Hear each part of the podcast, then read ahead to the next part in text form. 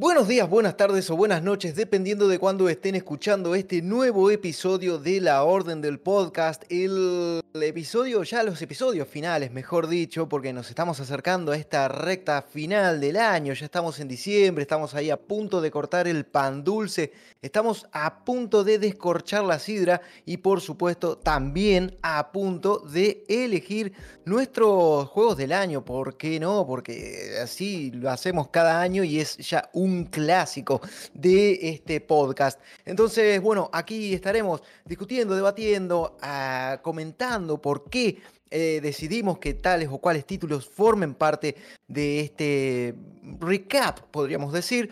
Pero por supuesto no estoy solo para llevar a cabo tan ardua, ah, ardua tarea, quería decir, se me trabó la lengua. Y estoy aquí en compañía de Gastón, o también conocido como Señor Hikari. ¿Qué tal? ¿Cómo va?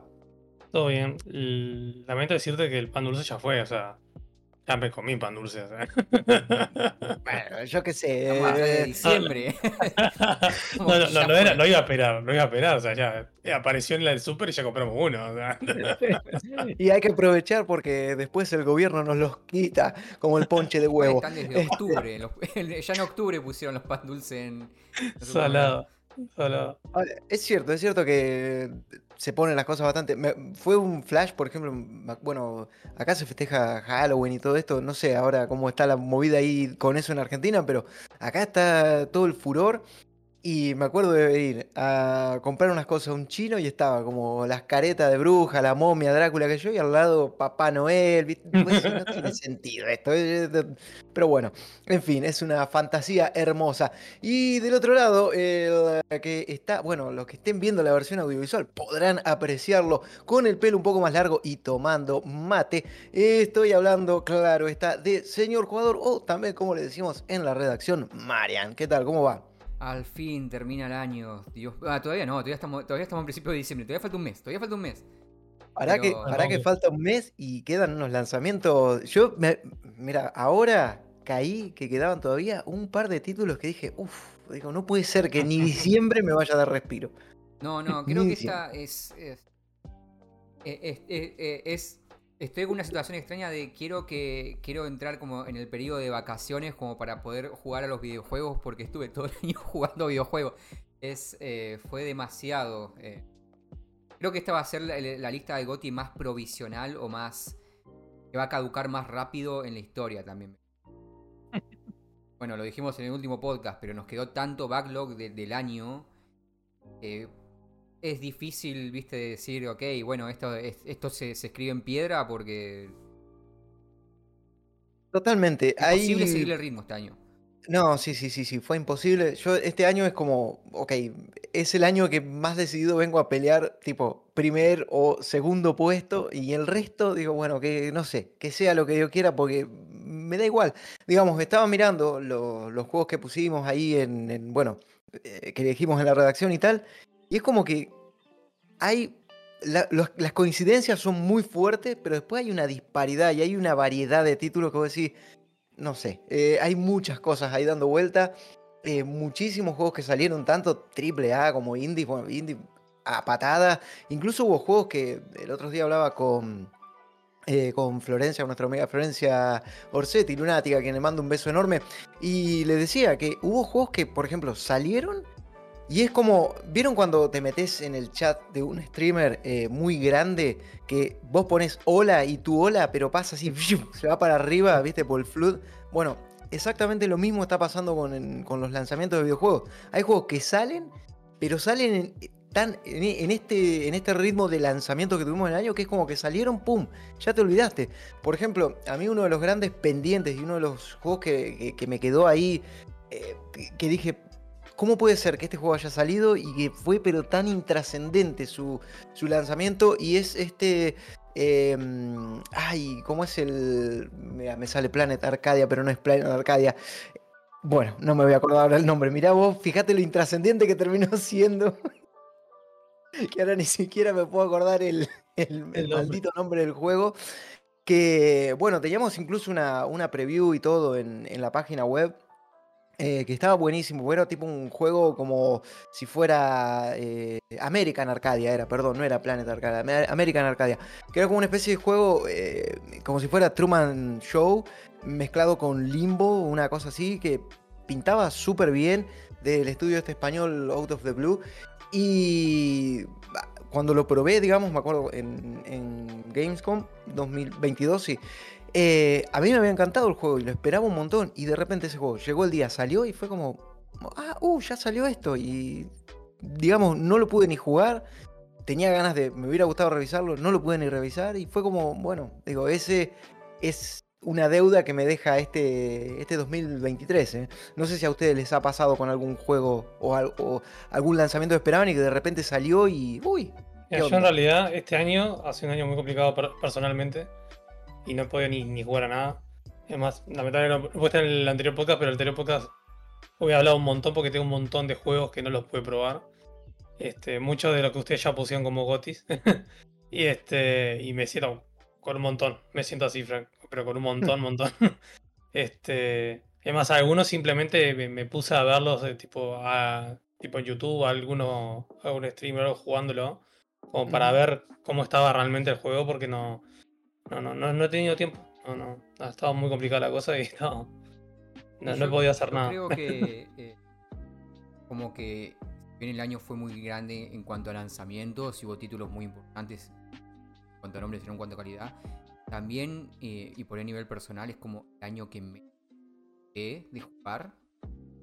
En el sentido de que fue. O sea, salió Baldur Gate 3 y le di dos semanas a puro pedo y fue como, ok, tenemos que pasar a otra cosa. Armor Core lo mismo. Tuve toda mi vida esperando que sacara un Armor Core nuevo. Finalmente sale y fue como, ok, jugarlo y pasar a otra cosa porque fue tan cargado. Por un lado es tan cargado de títulos que tenemos que hacer reviews y todo eso. Pero creo que aún dejando eso de lado, también estamos como en este chip de, consumir todo al momento para estar en esta discusión y no quedarse afuera del FOMO, eh, incentivado por el tema de redes que creo que no hubiese sido muy distinto esta cuestión de, ok, tengo que estar con esto ahora, tengo que pasar esto otro. Y no, un poco lo que hablábamos el podcast anterior, ¿no? Como que no, no hubo tiempo de pararse a disfrutar realmente individualmente de estos títulos. Entonces, más allá de eso, no es como que veo todos estos juegos y digo, ok, sí, fue un año fuerte, pero al mismo tiempo como que no pude disfrutar realmente ninguno de todos estos juegos. Solo por ir a las experiencias más pequeñas, ¿no? Más, más, breves que sí, decís, ok, bueno, esto sí pude darle su tiempo. Eh, entonces es como medio es medio agridulce la situación a, fin de año, porque por un lado decís que año fuerte, quiero que termine y quiero un año donde no sea, donde no salgan dos juegos al menos. Así puedo ponerme al día y puedo realmente dedicarle las 500 horas a Baldur's Gate, puedo realmente hacer las, tres, eh, pasarme tres veces la historia de Armor Core para ver toda la historia, viste, es como... Y, sacarme el Baldur de encima, fue como demasiado cargado. Eh, es como la, mano de, mono, viste, pedimos el deseo y... Y con el lado negativo. La maldición todavía sigue. Van a salir, oh, muchos juegos, van a salir muchos juegos, van a ser todos buenos y no vas a tener no jugar ninguno. no, y, te digo una cosa, lo peor que 2024 ya viene, pero también bastante cargado, porque, bueno, es como hablábamos la otra vez, hay un montón de juegos que se han pasado, porque obviamente ya no tenían hueco en esto. Y cuando me refería a juegos que quedan, por ejemplo, de salir, que no había pensado no había caído en cuenta de que salían este año. Por ejemplo, el Warhammer 40.000 Road Trader, el nuevo RPG de corte clásico que están haciendo los de Old Cat Games, los mismos de Pathfinder, y sale ahora en diciembre y es como que decir, no, no puede ser. Yo diciembre lo tenía pensado para no hacer nada, para decir, bueno, me voy a dedicar a disfrutar. Y ahora como que sale esto y digo, ah". y sí, y sí, y sé que me voy a terminar metiendo de cabeza en ese juego. Y la, porque la verdad que lo estaba esperando. Y así, bueno, ese es el primero que ahora se me viene a la cabeza, pero estoy seguro de que queda alguno más por ahí dando vuelta. Que va a decir, no me digas que este juego también salía este año. Y bueno, sí, pasa eso, de que en, el, en ese, eh, como, decimos, eh, como decía Marian, en eso de querer estar un poco, ¿no? Estar actualizado, estar metido, qué sé yo, te vas, eh, vas abriendo un montón de juegos y por ahí los que, o sea, terminás los que tenés que por ahí revisar y tal, y por ahí los otros que querés disfrutar, que los querés jugar simplemente por el simple hecho de divertirte y pasarlo bien, son los que te van quedando acumulados ahí, abiertos, a medias, que los pudiste probar unas horas, no sé, X, eh, dependiendo del tipo de juego que sea. Si es una experiencia corta, bueno, mucho mejor, pues posiblemente la hayas terminado. Si es un juego largo, bueno, olvídate, vas a tener que, buscarte el hueco para volver. Y, y para peor, que si vos decís, bueno, ok, lo que ha salido durante el año fue tan malo como para decir, que, no sé, no merece la pena seguir jugando a esto, pero no, casi todo la verdad que fue de una calidad muy pero muy buena. Lo cual me lleva a preguntarles, ¿tuvieron algún lanzamiento decepcionante este año? Algo que ustedes estaban esperando también que dijeran, che, qué porquería que fue este juego, qué malo que fue, qué, qué, qué patada en las bolas fue jugar a esto. No sé, ¿se han encontrado con algo así? La verdad es que no, no me viene a la cabeza ahora así un título que diga, fa, no, no hubo decepciones para mí. Sé que hubo a nivel general algún que otro título, no sé, Redfall, cabeza ahora que estaba mucha gente esperando y personalmente no me importaba mucho así. es que no. lo, mismo de lo que yo esperaba, todo espectacular. No tuve ninguna queja, pero de lo que puede jugar realmente, ¿no? Y, lo que biché, pero. pero de. Pero sí ha habido, sé que ha habido casos de que sí que no, estaban buenos, pero está.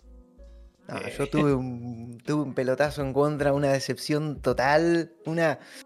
Me partió el corazón y fue el lanzamiento de Flashback 2. Vos sabés que Flashback es un juego que a mí me gustó mucho en su día, este Prince of Persia like, eh, plataformero cinemático, ¿no? Y todo vos decís, bueno, eh, un juegazo, la verdad que en su época fue un juego muy muy bueno.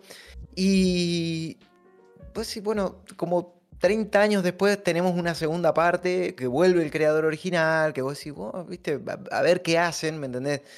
Eh, tenía mucha expectativa puesta en ese juego, tenía bastante curiosidad, viste, y la verdad que lo estaba esperando, lo estaba esperando con ganas. Y cuando lo empecé a jugar fue como, tanto tiempo esperando para esto, fue decepcionante el juego. La palabra que mejor lo describe es decepcionante fue una experiencia mala porque en el ímpetu de querer darle un giro de tuerca a lo que, digamos, a lo que le dio la fama a Flashback, es como, imaginen, no sé, a ver, porque el caso de Prince Persia salió bien, por ejemplo. El giro de tuerca que le pegaron, ese cambio de perspectiva, el paso de la aventura 2D al 3D, le salió bien. Salió, la verdad que bastante, bastante bueno. Y eso me hace un poco darle más mérito al trabajo que hizo Ubisoft, ¿no? Sin embargo, acá es como que con Flashback quisieron hacer algo parecido, pero a la misma vez tratando de mantener, digamos, la esencia del juego original y le salió, pero un pelotazo en contra. Un juego muy pobre, mecánicamente malo, con una inteligencia artificial paupérrima. La verdad que fue eh, de verdad, eh, pero lo peor, lo peor lejos que jugué en el año. Había jugado alguna que otra, algún que otro juego decepcionante, pero este realmente me, tocó mucho la fibra sensible, especialmente por el amor que le tenía al, flashback eh, original. Así que nada, esa fue mi gran decepción. Y antes de meternos en, ya en, en, nuestra lista, bueno, la lista que armamos en la redacción, otra pregunta que me gustaría hacerles. Ese juego que, significó una sorpresa, que por una, por una razón u otra no pudieron jugarlo, pero que se sorprendieron al ver la buena recepción que tuvo eh, entre, no sé, entre, entre la comunidad o entre, eh, digamos, a nivel eh, reviews, que, que, fue una cosa que digan, che, la verdad que de esto no esperaba nada y terminó siendo una cosa bastante buena y espectacular. ¿Tienen algún, algún juego que, les, que se les venga a la memoria ahora mismo? Sí, ah. el, el Alan Wake 2, ¿no, verdad? Yo pensé que iba a ser iba a estar normalito o, malo. No pensé que iba a ser Pero ese está en tu lista de GOTY, me refiero, entiendo que lo has jugado. Entonces, digamos, alguno que no haya jugado, pero que, que, vos digas, ese, que, que, no lo pude jugar porque no tuve tiempo, no tuve el dinero para comprarlo, pero que decís, la verdad que salió espectacular. No sé, por ejemplo, Robocop. Robocop. Sí, bueno, un fue una sorpresa. Fue una sorpresa. Sí. Otro que no está en mi lista, pero que empecé a, jugar así. Unas horas lo agregaron en Game Pass este semana, es Remnant 2. Eh, también. También un juego que. Eh, eh, el, primero había tenido buena recepción. Yo lo jugué como, ok, está, bien, pero no esperaba que estuviese tan alto y, sea tan bien recibido en general. Fue más que nada de nuevo, ¿no? Porque la primera parte medio que pasó sin pena ni gloria. Y esta segunda entrega vi que, realmente llamó la atención durante mucho tiempo. Ahora tuvo un. que voy a poner ahí.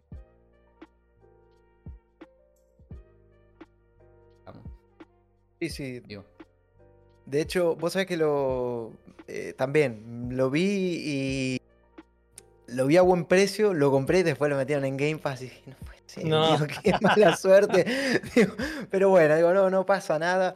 Eh, pero sí, Remnant 2 fue, eh, de hecho, nuestro compañero Seba Grunge Cloud, él es un fundamentalista de Remnant 2 y estuvo diciendo, no, para mí es un GOTI, para mí es un GOTI.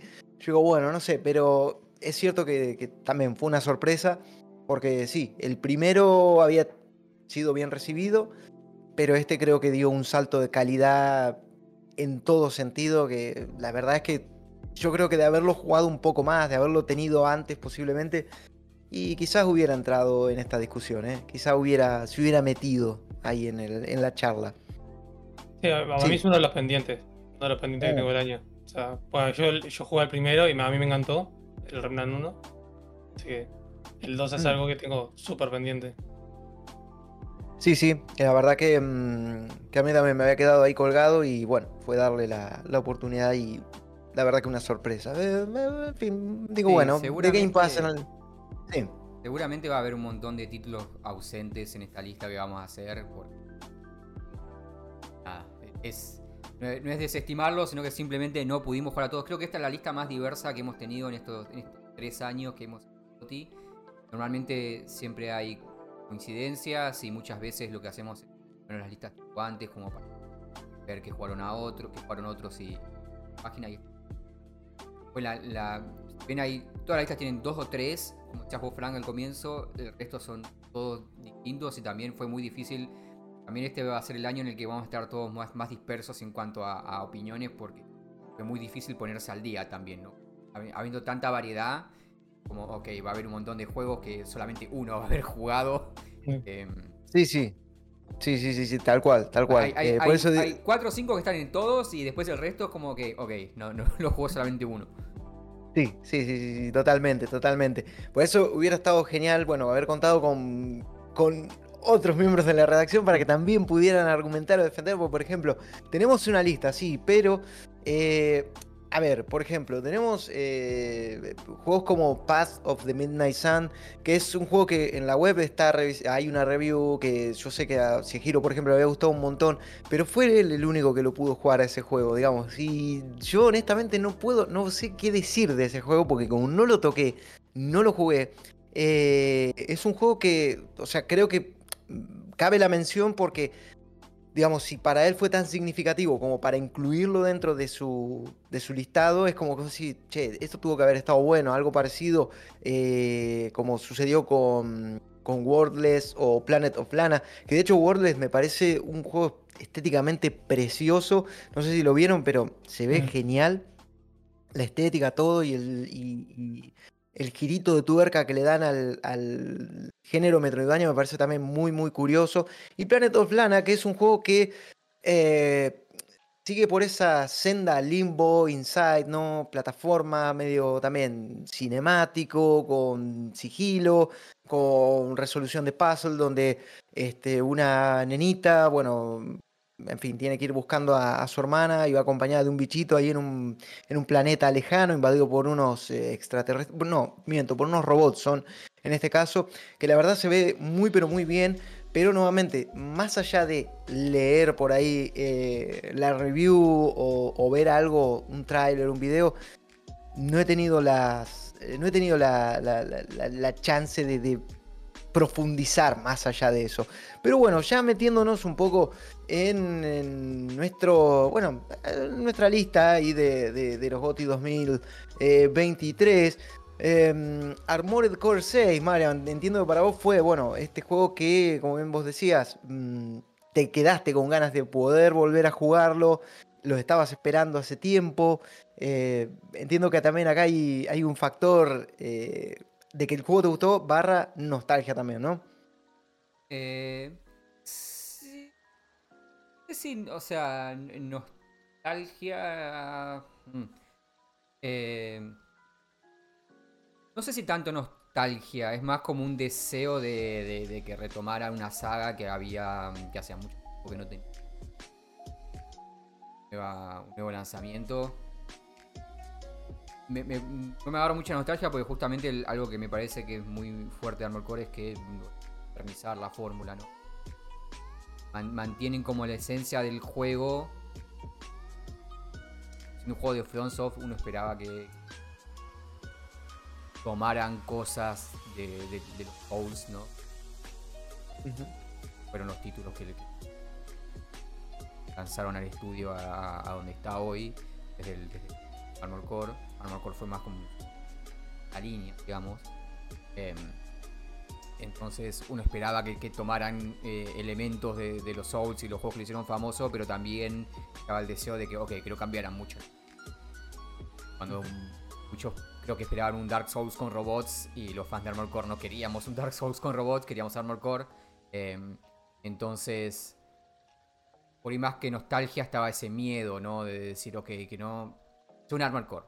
Em, y, lo que hicieron con 6 es eso, es lo modernizaron, tomaron algunas unas cositas, unas nuevas mecánicas, más que mecánicas, viste, eh, filosofías de diseño que, fueron adquiriendo en los nuevos títulos eh, y lo incorporaron a, la serie Armored Core, pero sin cambiar la fórmula, ¿no? Sin cambiar lo que son esos juegos, lo, la cultura, lo que representan, cómo se sienten.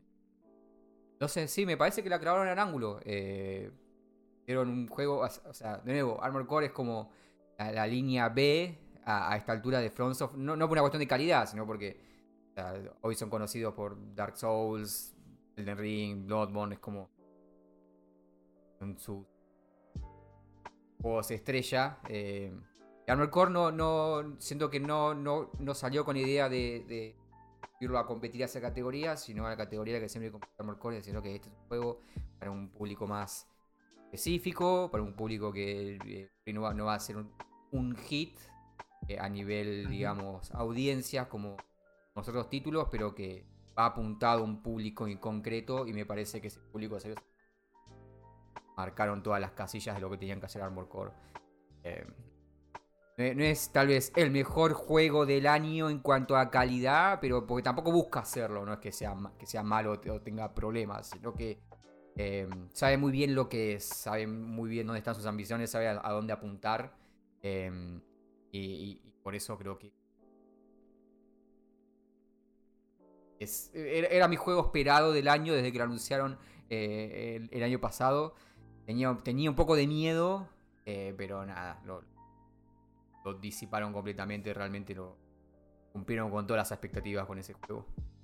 y me alegra también que al parecer ellos tenían eh, cierta... Eh, eh, digamos, sabían lo que estaban haciendo, entonces más allá de que no fue el hitazo que fue Elden Ring, saben, desde Fronso, por lo que vi por la comunicación que estuvieron dando, es, saben que para hacer un Armor Core le fue muy bien, lo cual es algo bastante auspicio para la serie.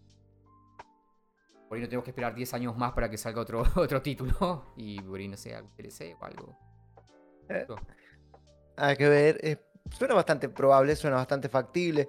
Como también suena bastante factible que eh, Hi-Fi Rush pueda llegar a tener algún tipo de secuela, porque fue un juegazo. Creo que fue de los primeros que recibimos este año. Eh, y fue un juego que la verdad que sorprendió en todo sentido, porque a pesar de ser un tipo beat em up, tercera persona, ¿no? Con eh, algunas mecánicas rítmicas, la atmósfera, eh, todo lo que el juego propone en sí. La verdad que a mí me encantó, los personajes, las peleas contra los jefes, todo en general me pareció un, juego muy, muy, muy sólido que aparte salió como de, la nada, o sea, fue increíble, increíble ese. Eh, sí, de todos los títulos que estaban por salir este año, que estaban esperando, para mí el que, No solo el que más sorprendió, sino a mí personalmente el que más me gustó eh, fue uno que salió de la nada. Lo anunciaron y es como, ok, estamos haciendo este juego, de hecho ya lo terminamos, de hecho ya lo pueden comprar o está en Game Pass. Eh, chao. Ah, Sí, sí, sí. sí, otro, sí, otro, de fue- pendientes, otro de mis pendientes del año.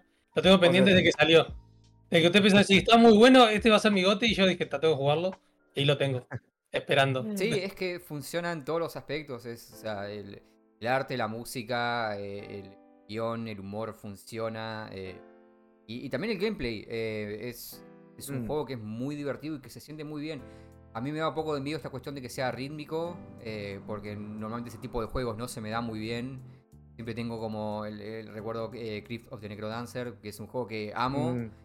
Flashback de, Vietnam te vienen. ¿Eh? Los flashbacks de Vietnam te vienen No, porque, porque es un juego que me gusta mucho cómo se ve, me gusta mucho cómo se escucha, pero no me gusta jugarlo, lamentablemente. Es como que no, nunca lo engancho y no disfruto de ese gameplay que propone. Entonces tenía mucho miedo con Hi-Fi Rush y no, desde el primer momento eh, que, el juego te da el control y, te da la, posibilidad de experimentar el combate, es como, entra como un guante. funciona, eh, funciona muy bien el combate. Se siente bien y funciona de manera perfecta. Creo que es lo mejor eh, el- que tiene este juego es el gameplay. Sí, Es impresionante lo que. totalmente. Pero curiosamente fue un juego que se ha quedado fuera de, de la discusión, digamos, para muchos. Quizás porque quedó solapado por otros lanzamientos. Pero también me sorprende un poco que se haya quedado fuera de la discusión. eh, y que de hecho mucha gente se alegró cuando quedó fuera de la discusión. Un juego como Starfield. Eh, a mí, bueno, mira, honestamente es uno también de los pendientes que me quedó de este año, como otros tantos. Porque lo, máximo, lo más cerca que, que estuve de jugar Starfield fue que lo instalé. Lo instalé, pero no lo pude jugar y lo desinstalé porque me estaba ocupando mucho espacio en el rígido. Eh, Marian, ¿por qué traemos Starfield a la mesa?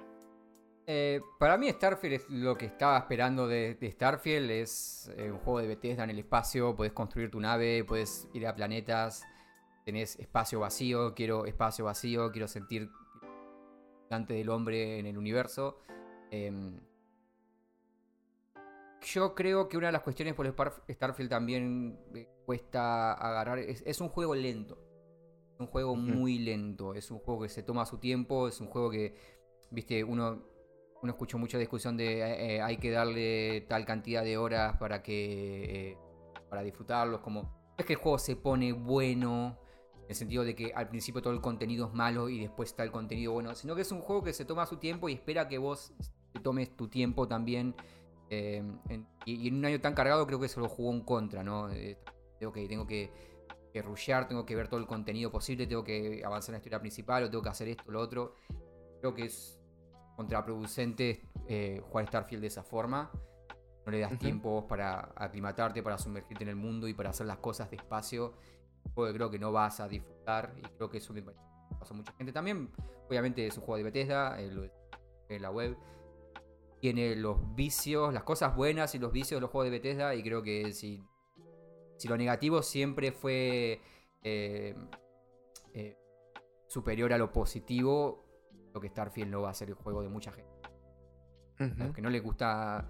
A los que no les gusta los Fallout, a los que no les gusta lo- lo- los Elder Scroll, no les va a gustar Starfield. Eh, esa es la, la verdad. Eh, porque sigue cierta fórmula.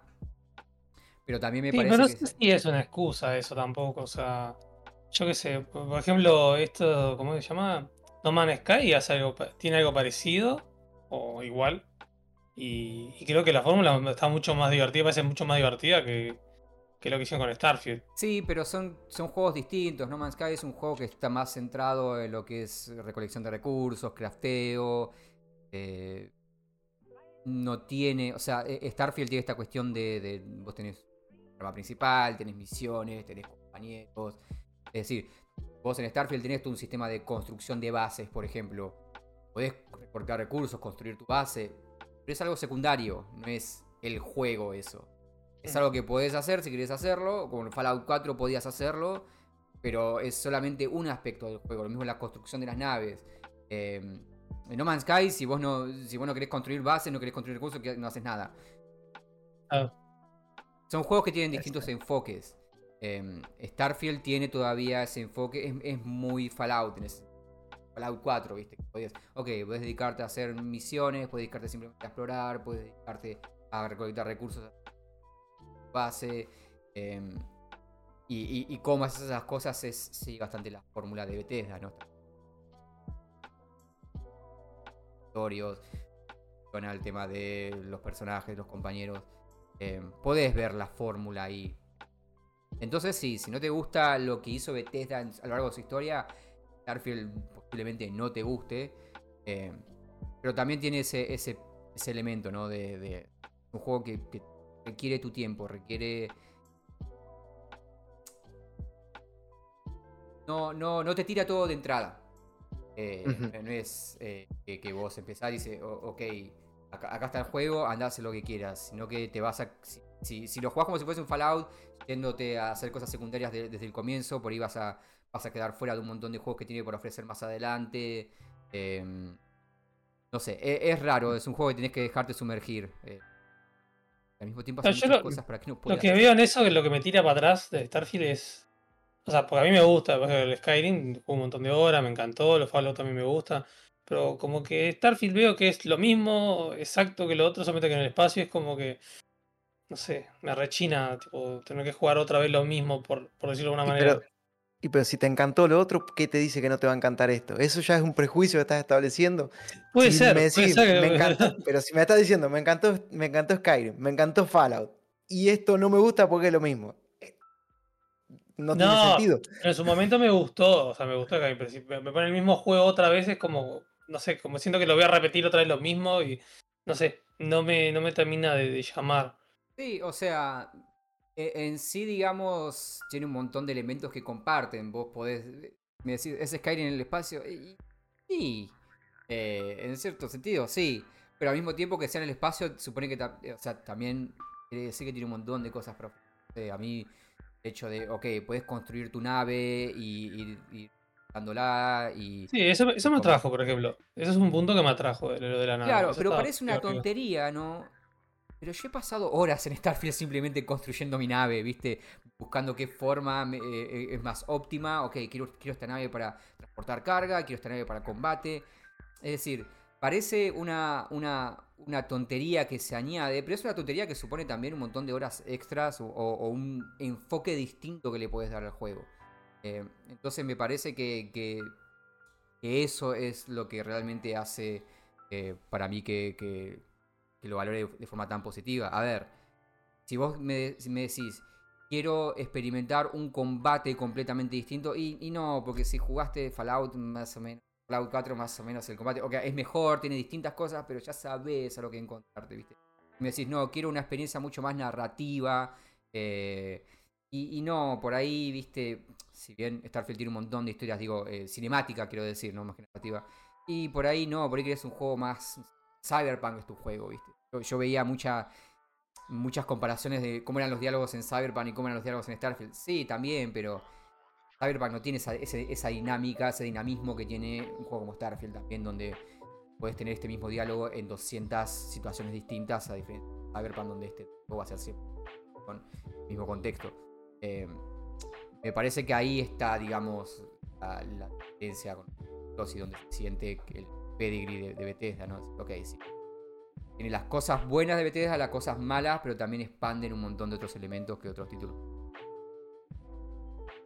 Sí. Eh, yo para mí está en mi lista porque tiene esa cosa de, viste, yo quería volver a vivir esa, experiencia Skyrim de estuve 10 horas metido en este mundo sin darme cuenta de que cuando empecé a jugar era de día y ya son las 5 de la mañana y con Starfield medio que tuve eso también. Tiene, tiene esa cosa atrapante, si dejas que te atrape. Pasa que bueno, de nuevo, ¿no? En un año donde fue todo tan así, también me parece que juegos como Starfield hace que sea muy difícil realmente darse a, esa experiencia. Sí, eh, en fin, hay sólidos argumentos. Eh, hablamos de juegos que repiten fórmulas y bueno, tenemos Lies of P, un Souls-like eh, de uso, ¿no? digamos, todo lo que puedes encontrar en un Dark Souls lo vas a encontrar en Lies of P en términos de jugabilidad, salvo que Lies of P también apuesta por una, digamos, estética bastante diferente, por mecánicas propias, por una cuestión más personal que le da ese toque, bueno, valga la redundancia, de personalidad que por ahí otras iteraciones a, la obra de FromSoft carecen. Eh, en un año donde tuvimos... Eh, dos grandes Souls-like, podríamos decir, que fue Lies of P para mí y el otro, eh, Lords of the Fallen. Lords of the Fallen, por ejemplo, mm, es como, creo que lo hablábamos la otra vez en el podcast pasado, es un juego que prácticamente calca uno a uno lo que hace Dark Souls, pero lo calca en el sentido de eh, ambientación, de clases, de, digamos, todo, todo.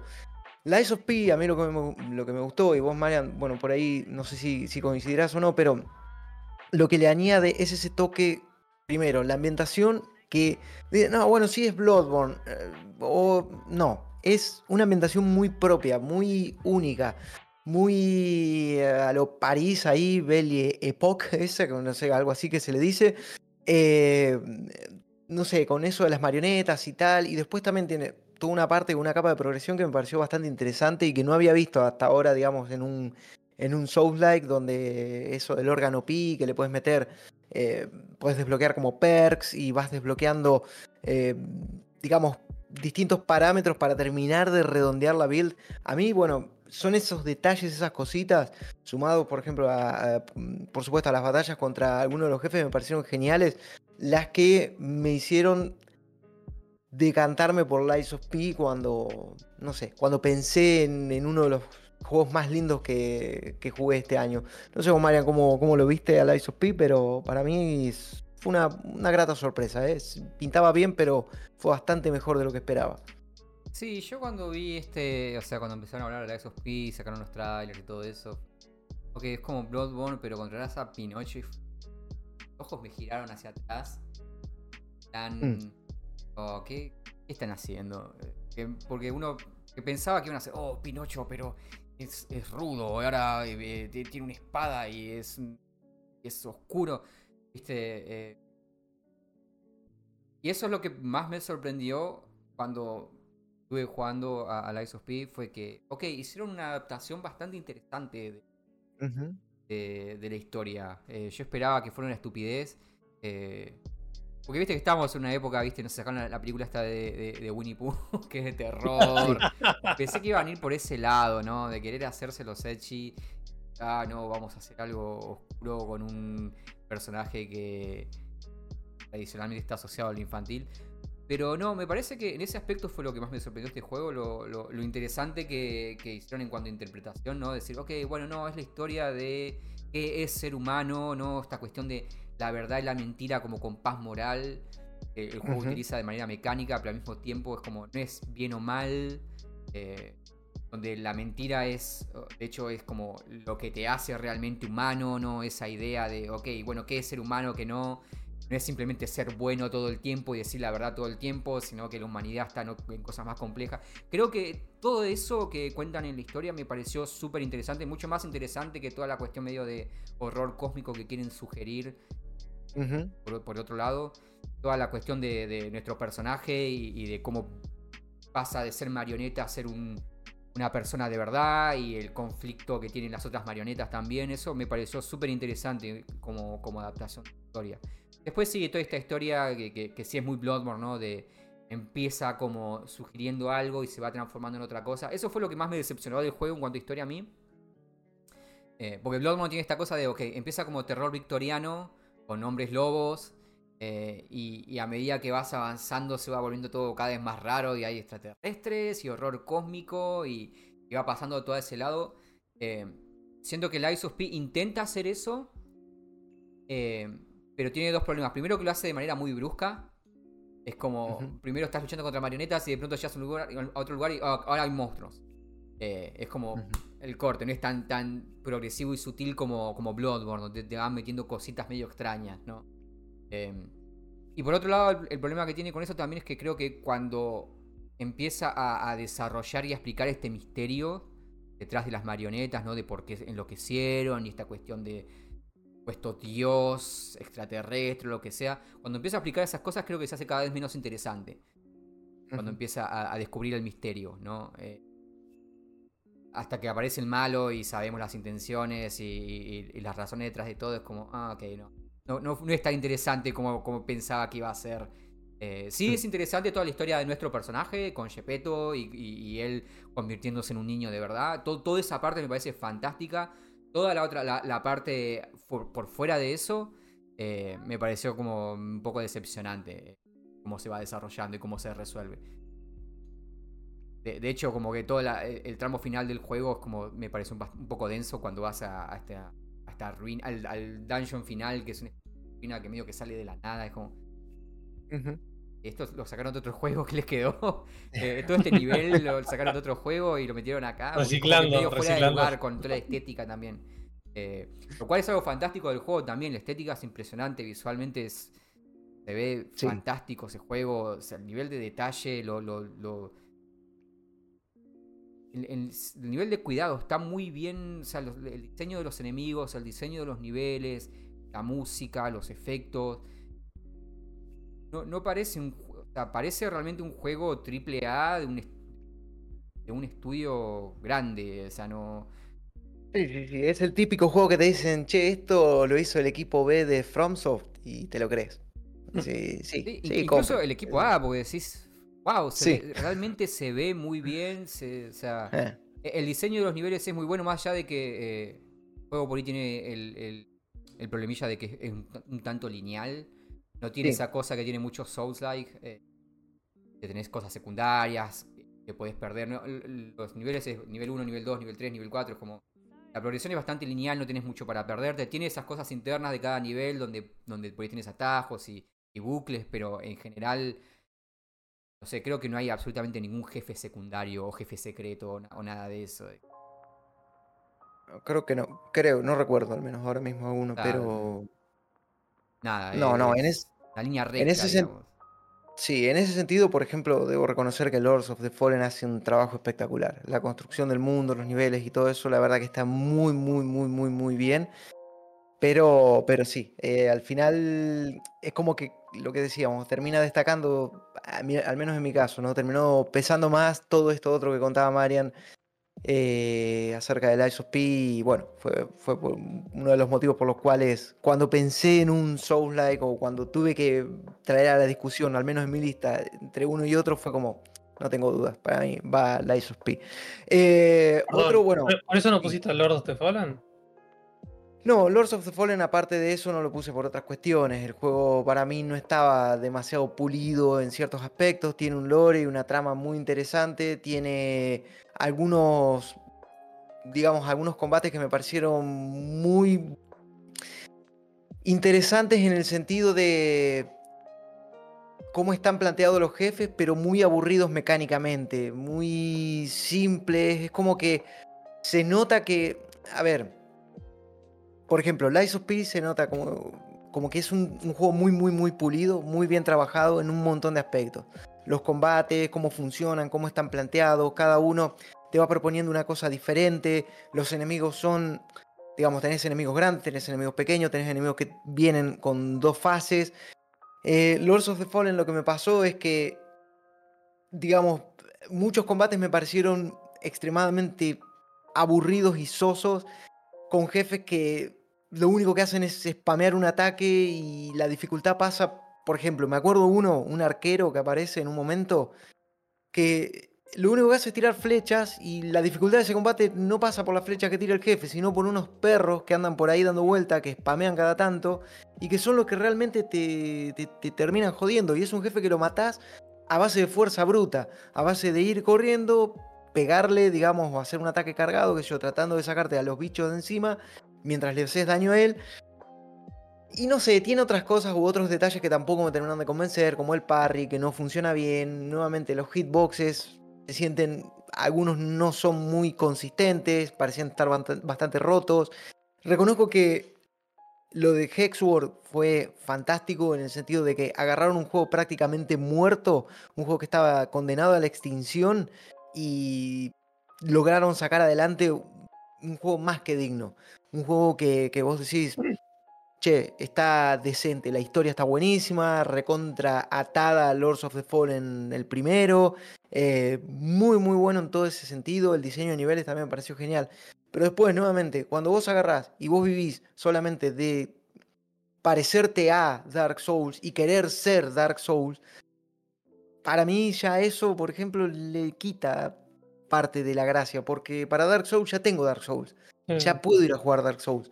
Eh, y si quiero algo más abierto y más grande, tengo Elden Rings.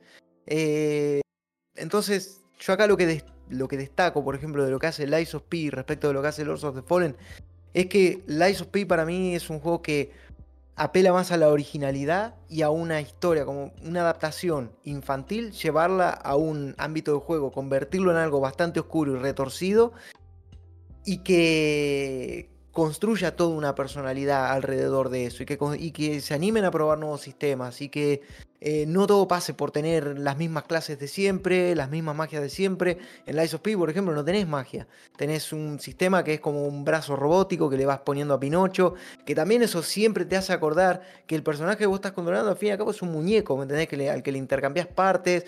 También hicieron otras cosas, bueno, que a ver, que estoy haciendo una review y tampoco es la idea, pero eh, hay un montón de cuestiones más por las que Lies of P para mí termina siendo, si hablamos de género show-like, de los más relevantes, o sea, de los, de los, exponentes más relevantes que ha tenido el género.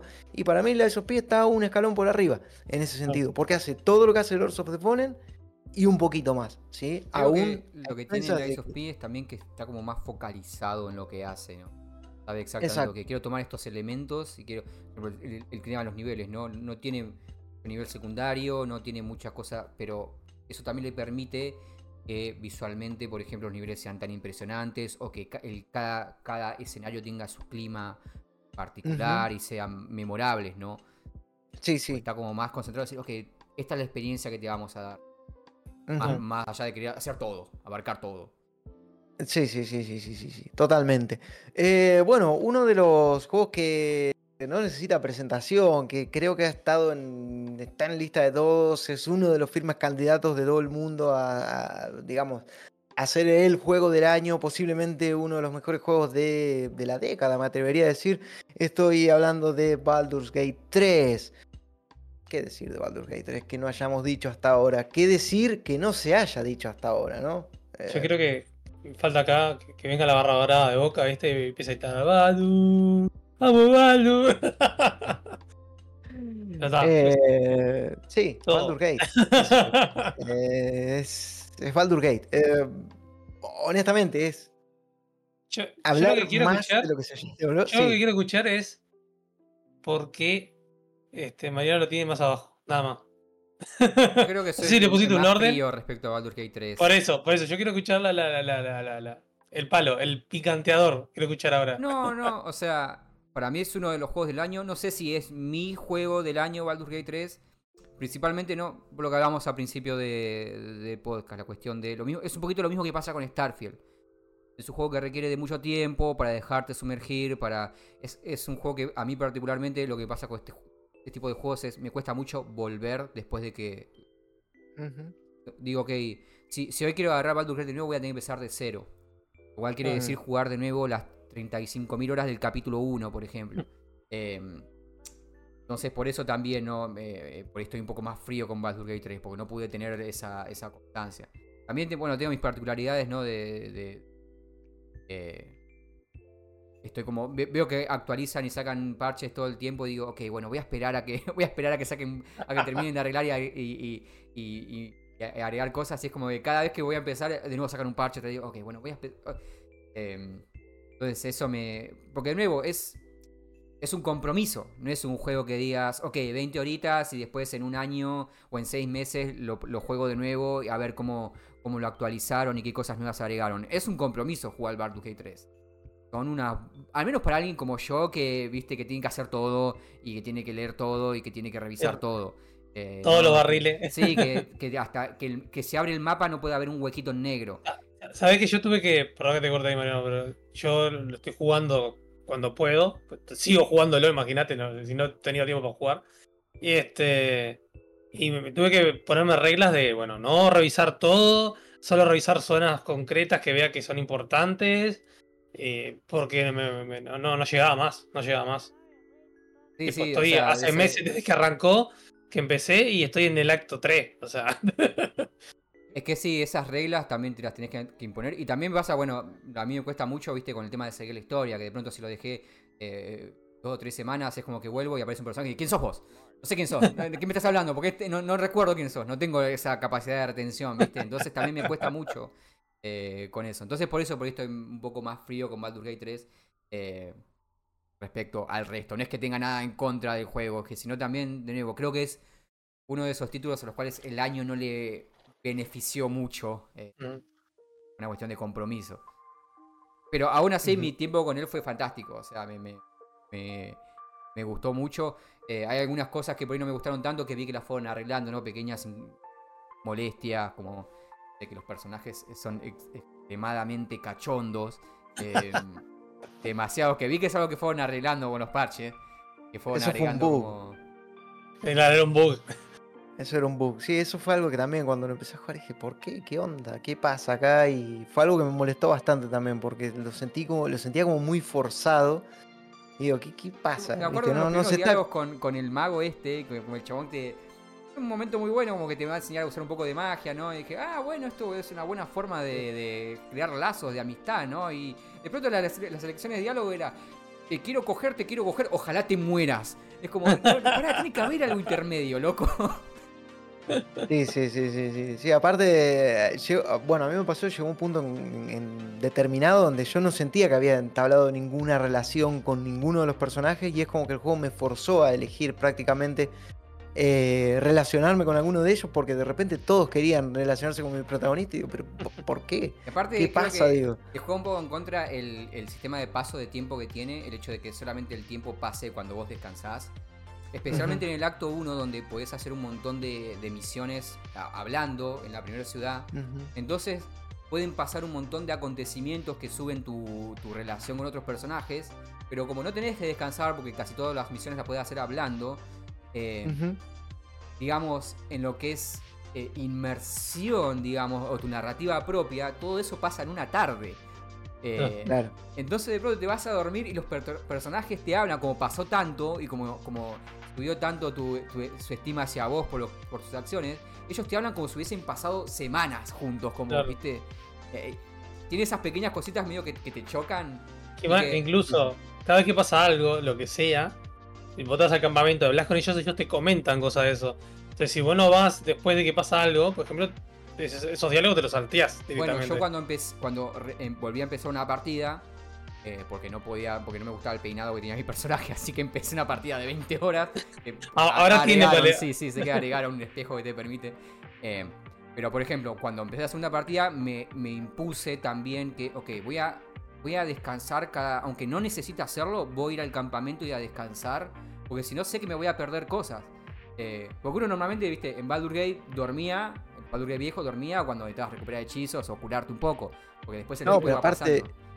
No, pero aparte Baldur Gate viejo te obligaba. Había un punto donde los personajes decían, che, estoy cansado, quiero tenía sistema de fatiga también, sí, es cierto. Claro. Eh, Sí, capaz que le faltó eso a este también. Pero... sí, sí, ver, sé no sé yo. si quedaría muy tedioso, pero podría ser también.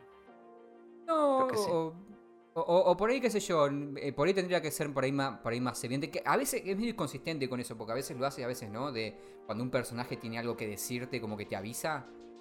Eh, a- veces lo hace y otras veces no lo hace. Eh, es me- medio raro, no sé si es un bug Eh, sí, eh, no, es, sí, es de la misión del, del Ah, personaje. Si, ok. si es relacionado a la misión del personaje, te avisa. Si no, no. Sí, por ahí a Ah. veces me gustaría que el juego tenga esas cosas, ¿viste? Como es tan grande, ¿viste? Y te puedes perder tan contenido que, que de por ahí dejar un poco de lado la inmersión para decirte, che, querías chequear esto. O, no sé, yo hablaba en su momento esto de poder cambiar a los personajes, decir, vamos a hacerlo desde un menú. De- Ah. e- Entiendo la idea de entrar al campamento, hablar con el personaje, pero vi una paja también hacer eso. Especialmente porque a veces por ahí vas, vas navegando por el mundo y te encontrás con, con situaciones en las que decís, oh, debería tener este personaje acá. Pero no, o sea, es más, el juego quiere hacer este, este método inmersivo en el que tengo que ir al campamento para hablar con él y pedirle, pero al mismo tiempo rompe la inmersión que yo me encuentre con este personaje y diga, ok, espera acá que voy a ir al campamento así puedo cambiar mi equipo. yo he tenido que hacer eso, tipo, recargar partida y antes de ir, cambiar el personaje y. Un Astario me pasó mucho. porque pasan cosas que aparecen personajes que quieren verlo a él. Y es como, no, para traerme a Astarion, cambiarme esto, pero traerme a Astarion así yo. Es medio como que tropieza con sí mismo a veces el juego, porque, tiene tanto para ofrecer. Eh, y, al mismo tiempo uno, creo que como decís vos, Gastón, se tiene que poner esa idea en la cabeza, decir, ok, voy a poner mis límites, voy a aceptar que voy a cometer errores, voy a dejar pasar cosas. Es que en eh, parte creo que es la gracia, ¿no? Porque también es la, la que tiene el juego, porque si, si haces todo, todo, todo en una... Si sale mal, vivo con las consecuencias. Pasa que, bueno, volvemos ¿no? a lo de antes. Me parece que para jugarlo así necesitas como decir, ok, voy a dedicarme los próximos seis meses. Sí. Eh, o porque decís, ok, voy a, en esta partida voy a vivir con estas consecuencias y decir, ok, después voy a jugar otra. Para, para poder tener esa mentalidad tenés que tener como... Bueno, ahora van a poner el, Honor Mode, que es una cosa que tenía el Divinity, que es como la una dificultad máxima que si te morís, te morís. Y podés solamente guardar eh, en, un, en, un, slot solo. O sea que cuando guardas otra vez, borrás lo que grabaste antes. Entonces es como que te obliga a quedarte con esa, esa decisión. Modo Iron Man, básicamente. Ahí va, sí, ahí va, eso, eso. Exacto. Em, bien, Baldur Gate, como decía, no, no, necesita presentaciones ni más laureles. Eh, como quizás sí lo pueda llegar a necesitar. De repente Diablo 4, el mejor Diablo desde Diablo 2, desde mi punto de vista. A mí el 3 la verdad que mucho no me gustó y después el otro que salió, este, el Immortal, me pareció, bueno, nada, mm, no me gustó para, nada tampoco. Eh, pero Diablo 4 la verdad que me pareció una vuelta a las raíces, un regreso a, digamos, a ese Diablo 2 que tanto nos gustó, pero con, trayendo, digamos, en el camino algunas cosas aprendidas de Diablo 3, eh, referencias a Diablo 1, como, ¿no? como, el, como el Elden Ring de Blizzard, como la, digamos, sí, la síntesis de todo lo que hicieron anteriormente, bueno, lo traen a, a Diablo 4. Un juego que yo creo que va a durar bastante, bastante tiempo con esto de las temporadas, si lo siguen manteniendo así. Bueno, ya eh, sabemos que va a haber expansiones, seguramente el mundo se va a ampliar mucho más. Vamos a tener más jefes, vamos a tener más cosas para hacer.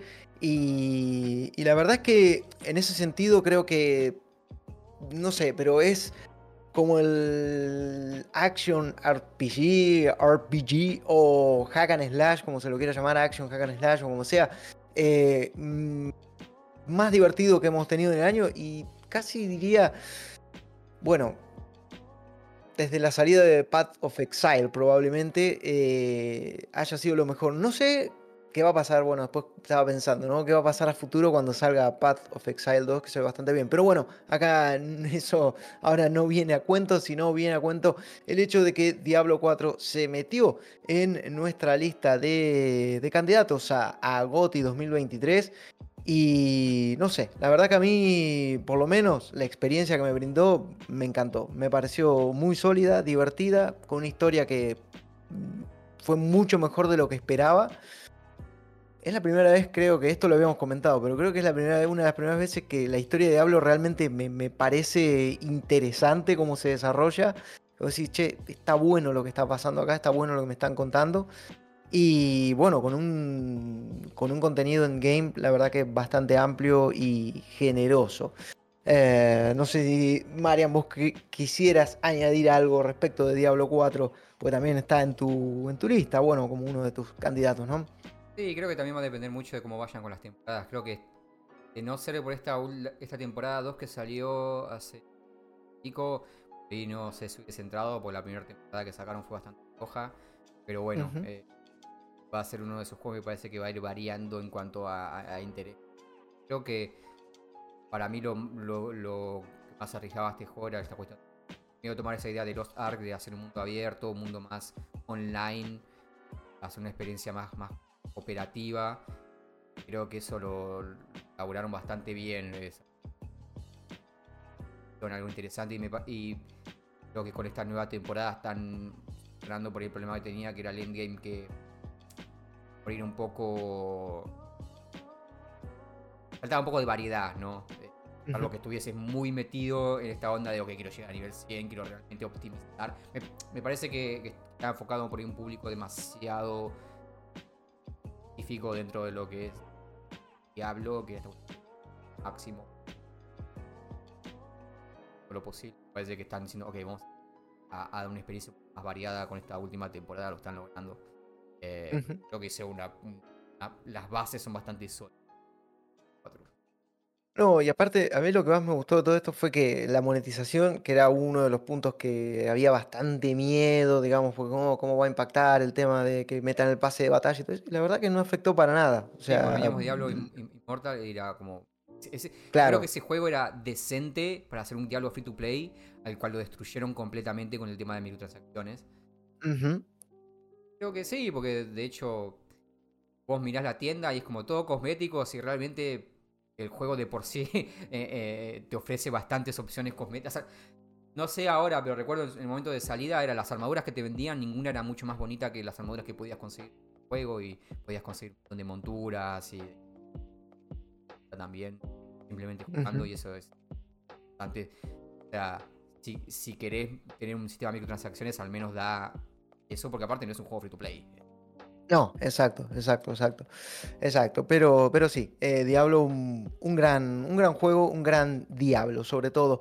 Eh, como también lo es, eh, mira, tenemos varios RPGs o varios juegos afines al género, como por ejemplo War Tales. una grata sorpresa fue War Tales, Y ahora de hecho, eh, se anunció una expansión de. Bueno, que le van a meter lo, que más odia Marian, eh, o una de las cosas que más odia Marian en este mundo, que son los piratas. Pues es una, expansión de piratas. Pero, pero bueno, se viene. Mira, vos sabés que una de las cosas, vos sabés que una de las cosas que vi, al margen de, los piratas, digamos, y algo que, que sí me llamó la atención, es que Fíjate vos el impacto que ha tenido Baldur Gate 3 y sus mecánicas. ¿no? una de las cosas que más destaqué fue de Baldur 3 la verticalidad que tienen los escenarios y cómo eso, digamos, aumenta la exploración y el factor y también cómo a la vez le añade un componente estratégico a partir de una mecánica tan tonta como empujar. Para mí empujar en Baldur Gate 3 es de las cosas más divertidas que podés hacer. La OP es la habilidad más OP del juego. Totalmente, totalmente. Y ahora en la expansión de War le van a meter una suerte de mecánica. Se ve que han, han tomado, han mirado y han dicho, che, esto está bueno, vamos a ver cómo lo podemos meter acá. Y estuve viendo ahí que había algunas, algunas habilidades que permitían empujar y todo eso. Pero dejando lo que es la expansión de War en sí, War mm, a mí me pareció un juego espectacular. O sea, la verdad que me pareció un juego muy bueno. Em,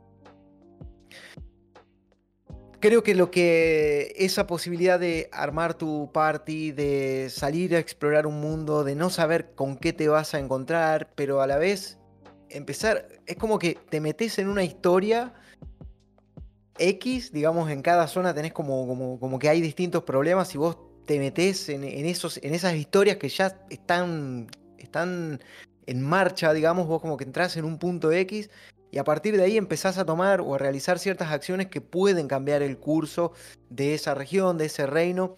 Eh, pero también está buenísimo todo lo que añade, eh, digamos, cómo los distintos sistemas que el juego propone o que el juego plantea funcionan muy bien entre sí, se sienten muy bien amalgamados. Ahí en ese sentido, vos, Marian, ¿cómo, cómo lo sentiste al, a todo esto que War plantea? A mí me encantó War la experiencia es me hace acordar mucho a lo que viví en su momento con Mountain Blade.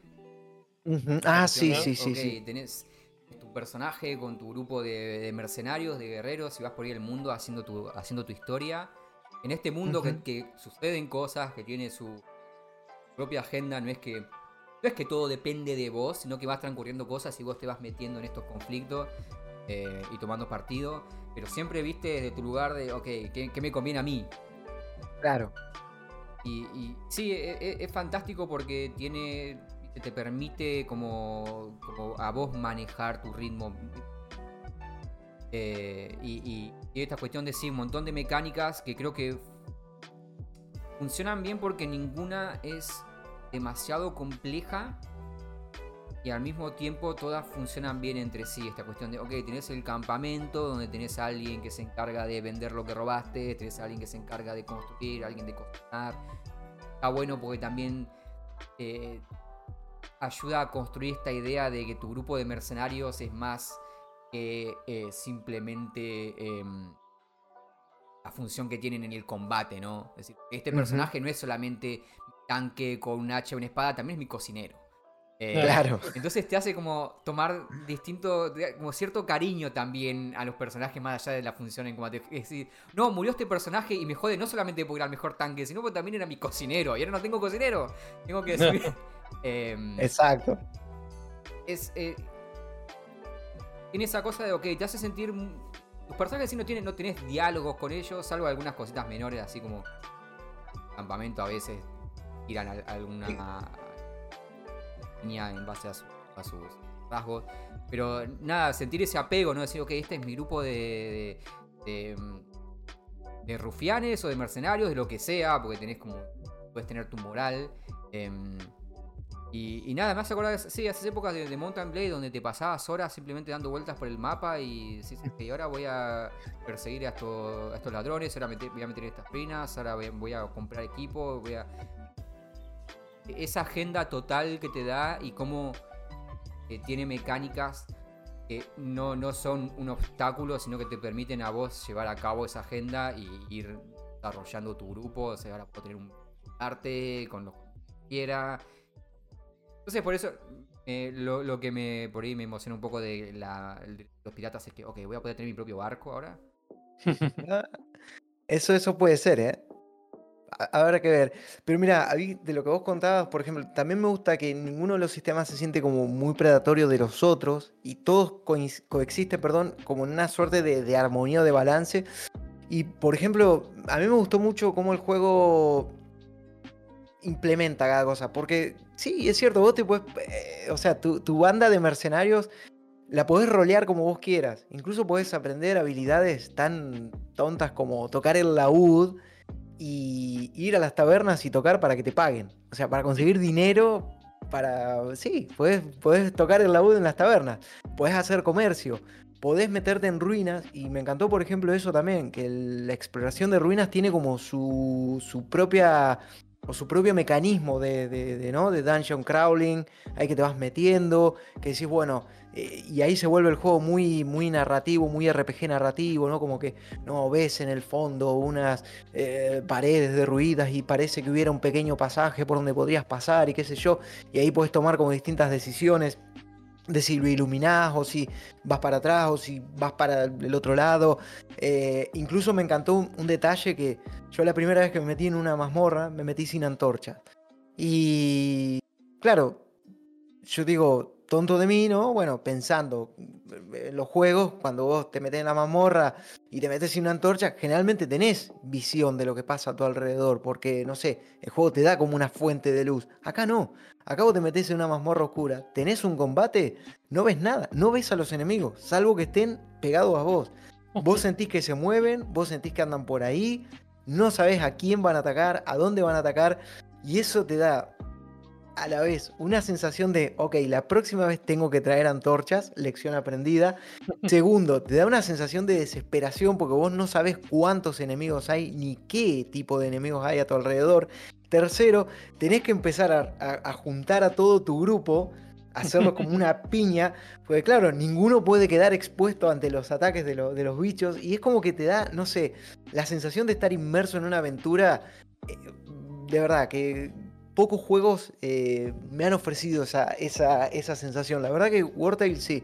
Eh, a pesar de que no lo había incluido en, mi lista personal, porque honestamente no tenía, o sea, como War llevaba varios tiempos en acceso anticipado, para mí era un juego que ya había salido hace dos años, honestamente, y me había olvidado por completo que en realidad la versión final se lanzó este año. Y cuando lo vi en la lista de Mario dije, casi y salió ahora, digo. Este, pero bueno, nada, un, juegazo. Eh, uno que se metió acá por la ventana ahí, la verdad que no lo esperábamos, ¿eh? no, lo esperaba ver. no, lo, esperaba. ¿eh? ¿Quién no iba a poner Mariano Solo vos lo ponés. no lo esperaba, no lo esperaba acá, ¿eh? Dead Island 2. ¿Cómo? ¿Qué, qué, qué pasó? ¿Cómo pasó? llegó Dead Island 2 acá? Tenía que completar la lista, creo. ¿no? no, Dead Island 2 eh, fue una sorpresa porque realmente no se esperaba nada después de tanto tiempo. E, el 1 medio que pasó ahí sin pena ni gloria, o más pena que gloria. A mí particularmente no me gustó Dead, Island 1. Y después de tanto tiempo yendo y viniendo, parecía que este juego estaba muerto. Y de un día para otro, ah, no, ya está, ya sale, sale el mes que viene.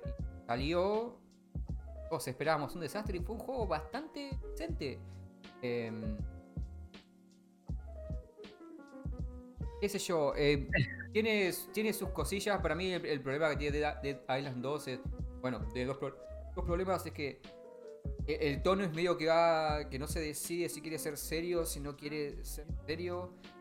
Lo cual es un problema, eh, porque me parece que eh, cuando es serio es cuando más funciona el juego.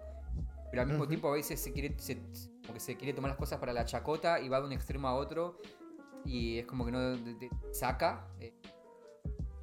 Pues es una cagada, pues ya digo, cuando se toma en serio me parece que hay personajes que son interesantes, hay situaciones que son interesantes. Cuando quieres ser un juego de, terror, funciona. Cuando te mete en situaciones más tensas, lo hace muy bien, realmente te, te, buenos ambientes.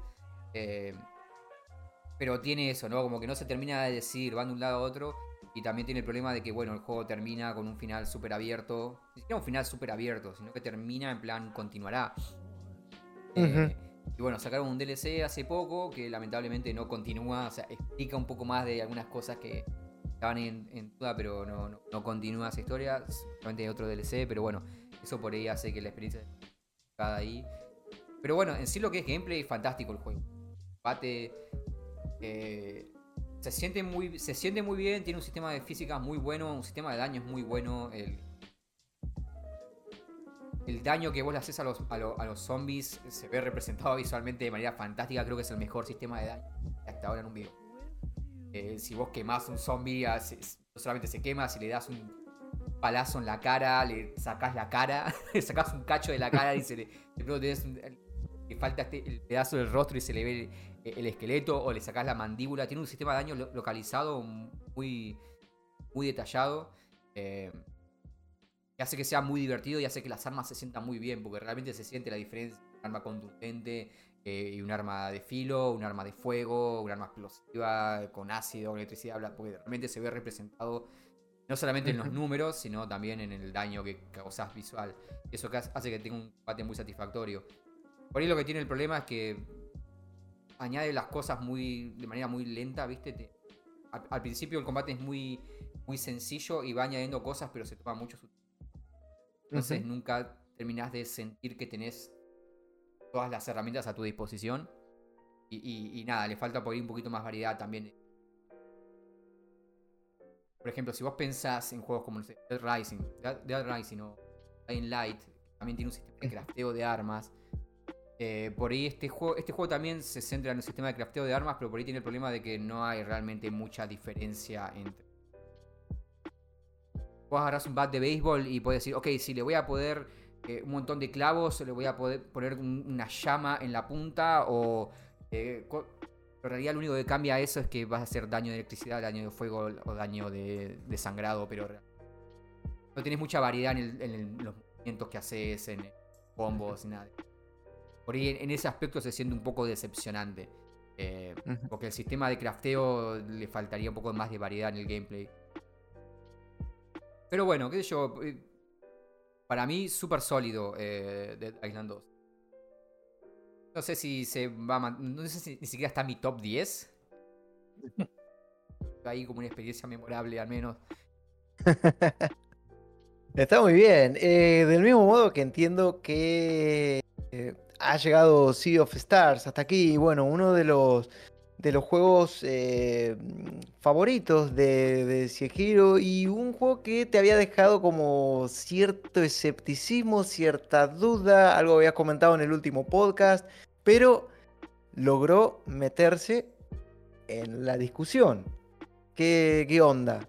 Sí, eh, justo un montón de las críticas que hice en el último podcast eh, fueron desapareciendo unas horas después.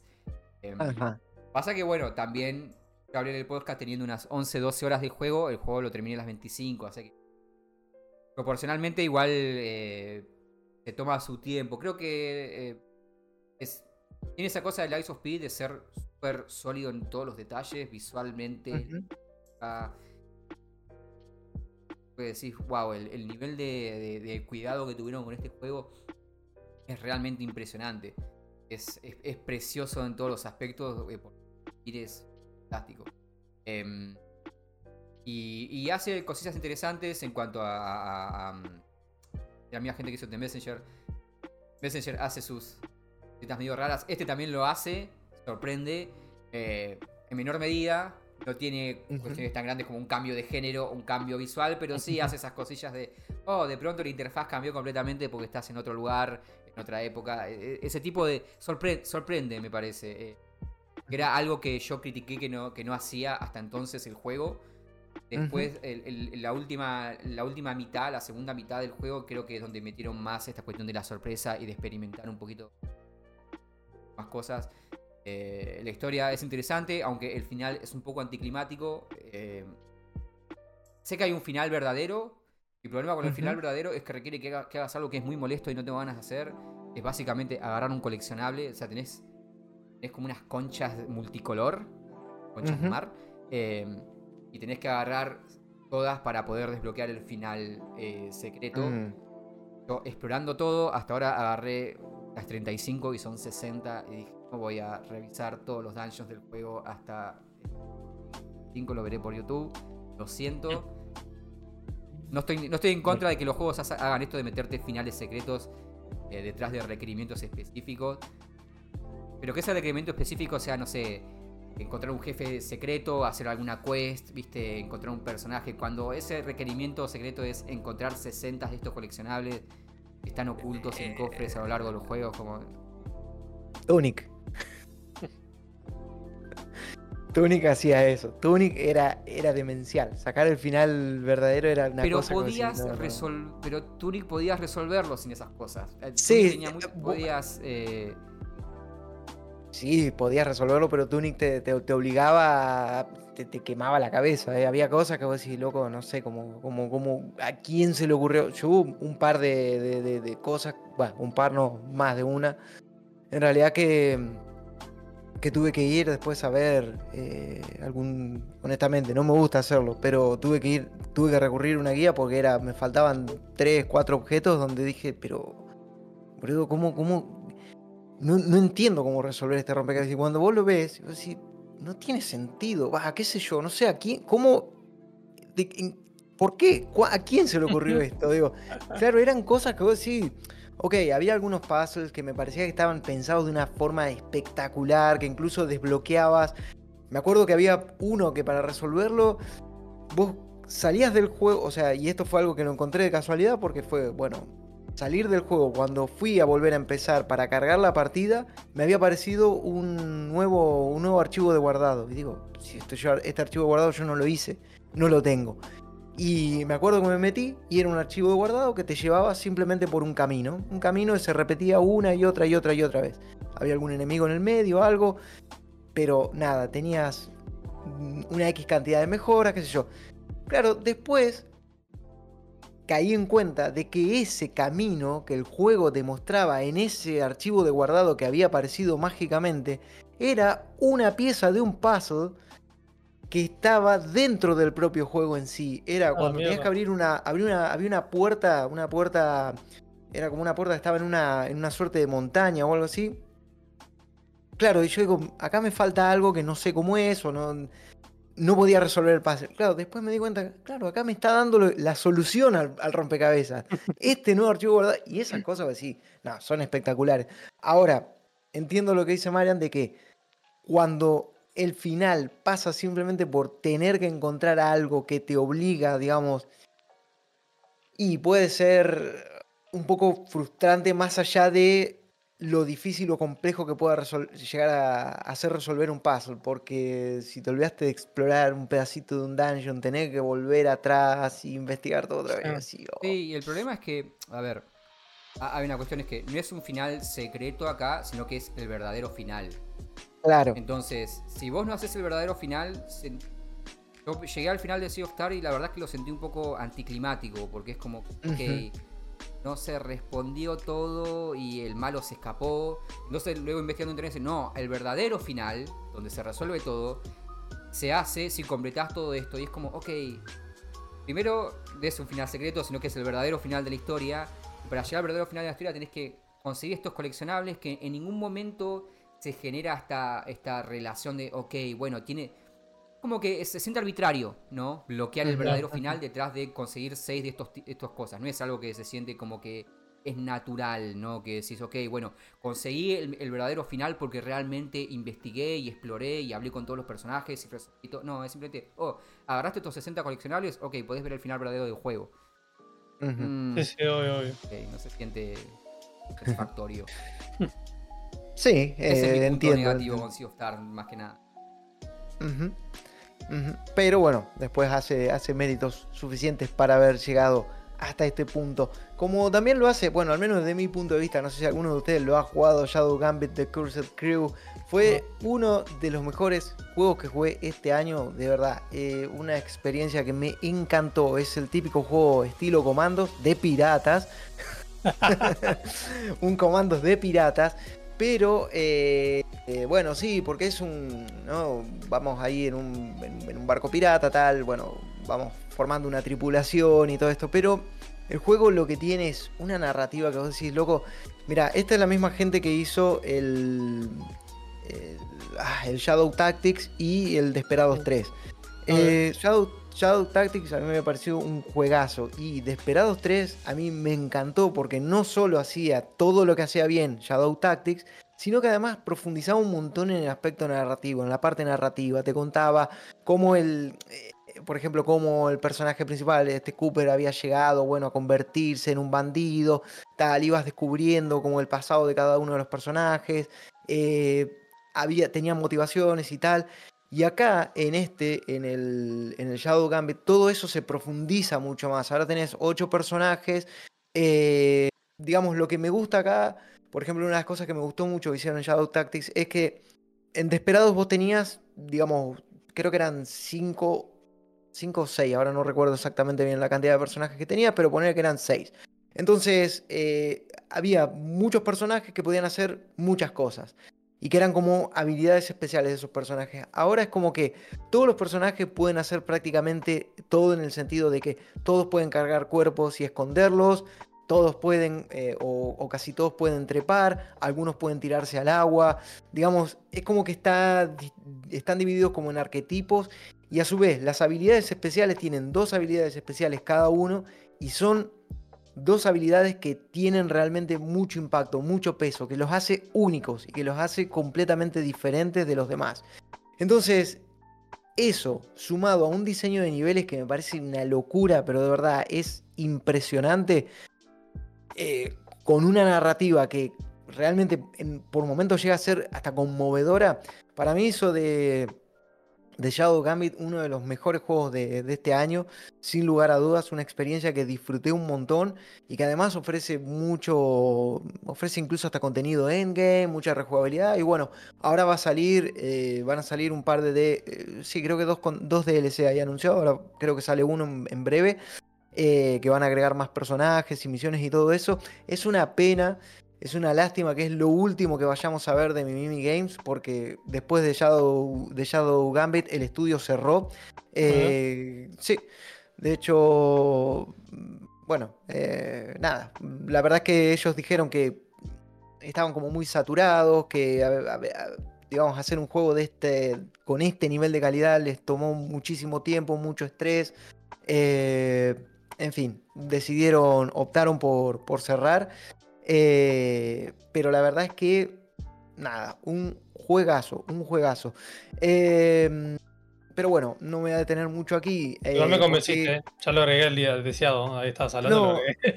Eh, te digo, probate la demo, probate la demo. Eh, porque, bueno, creo que está todavía la demo disponible en Steam. Sí, sí, estaba así, me, acabo de fijar, estaba así. Sí, sí, vale, vale muchísimo la pena. Eh, de verdad, es, es un juegazo. Eh, Fading Afternoon, mira, yo no sé si Fading Afternoon para mí tiene las papeletas para ser uno de los GOTY, pero sí tiene las papeletas para ser uno de mis juegos del año.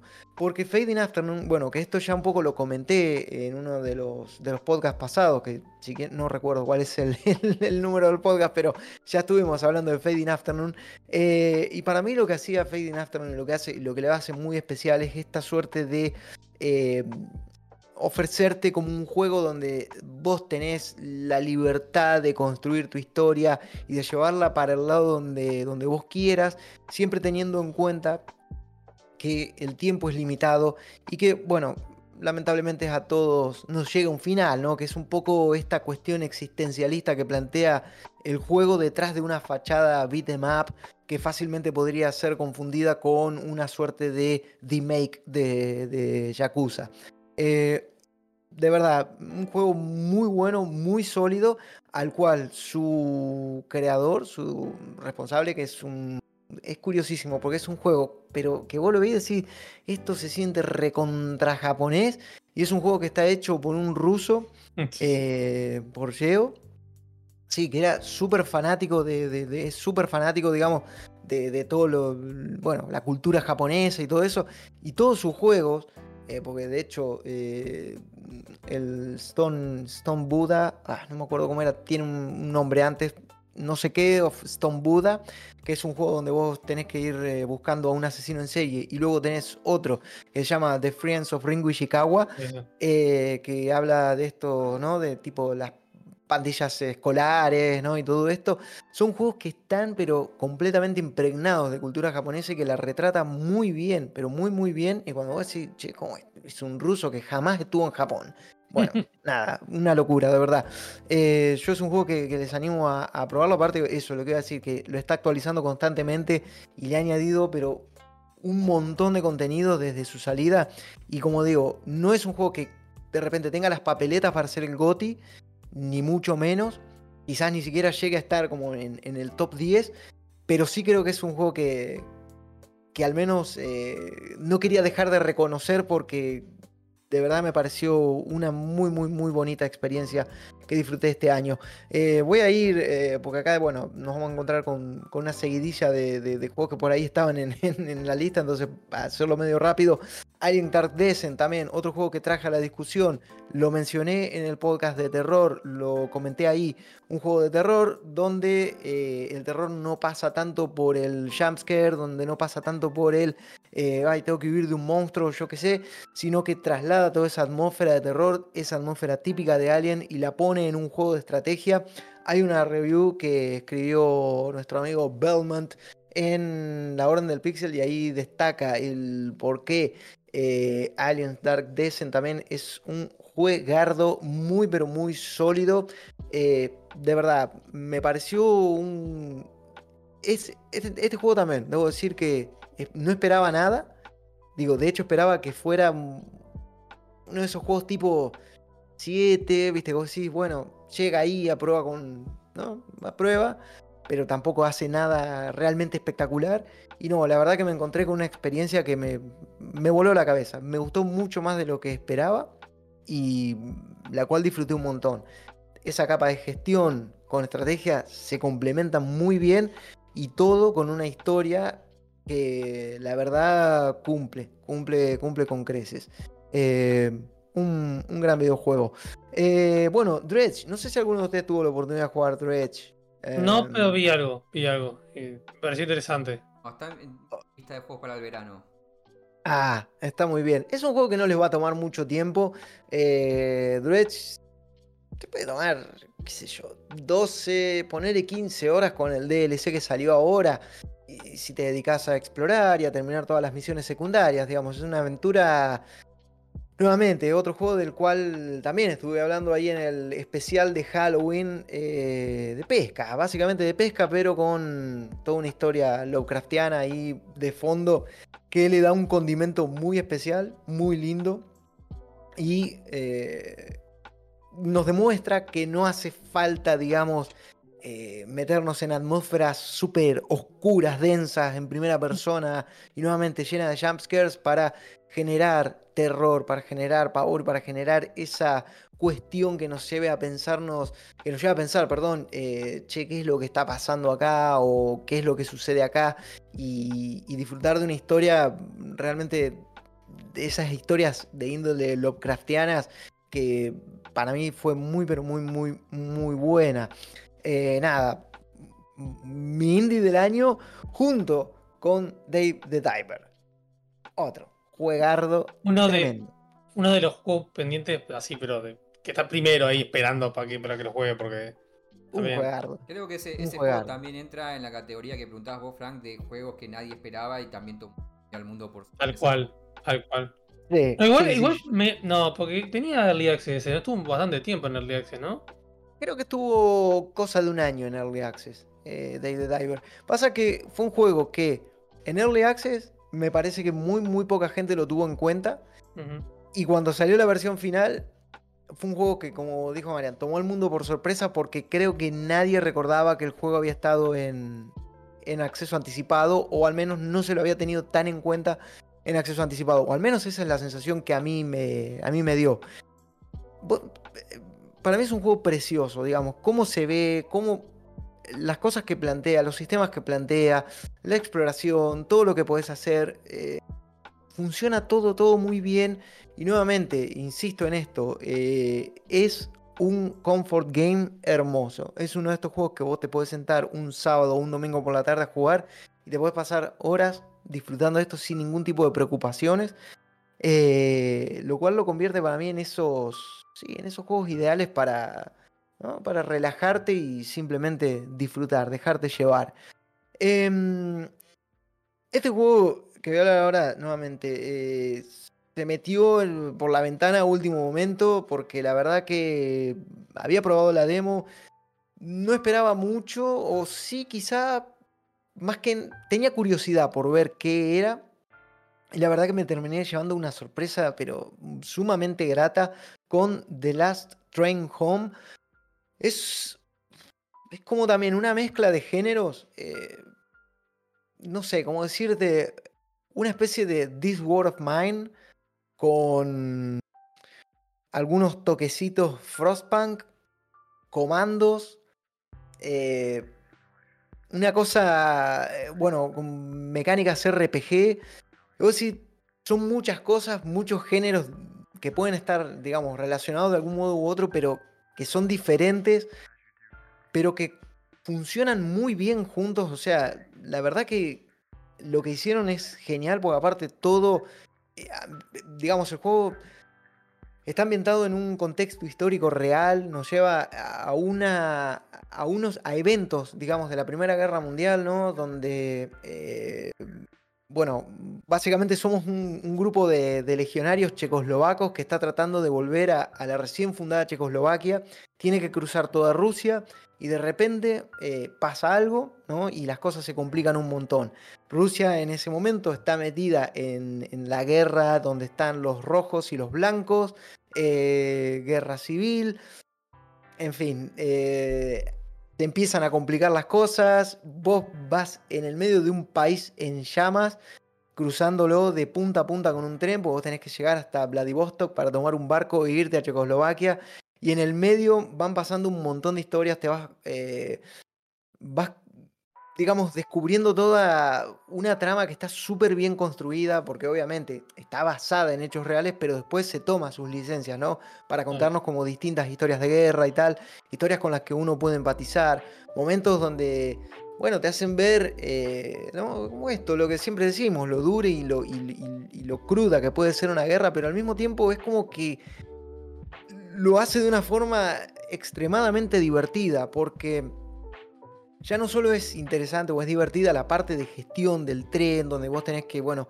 poner a tus distintos soldados, que pasa un poco también el efecto Wartail, tu sniper, ese que vuela cabezas eh, en el campo de batalla, también puede ser tu cocinero o el conductor del tren, o el que está fabricando balas, ¿me entendés? Para mantener eh, las armas cargadas, ¿no? a lo largo de, todo el trayecto.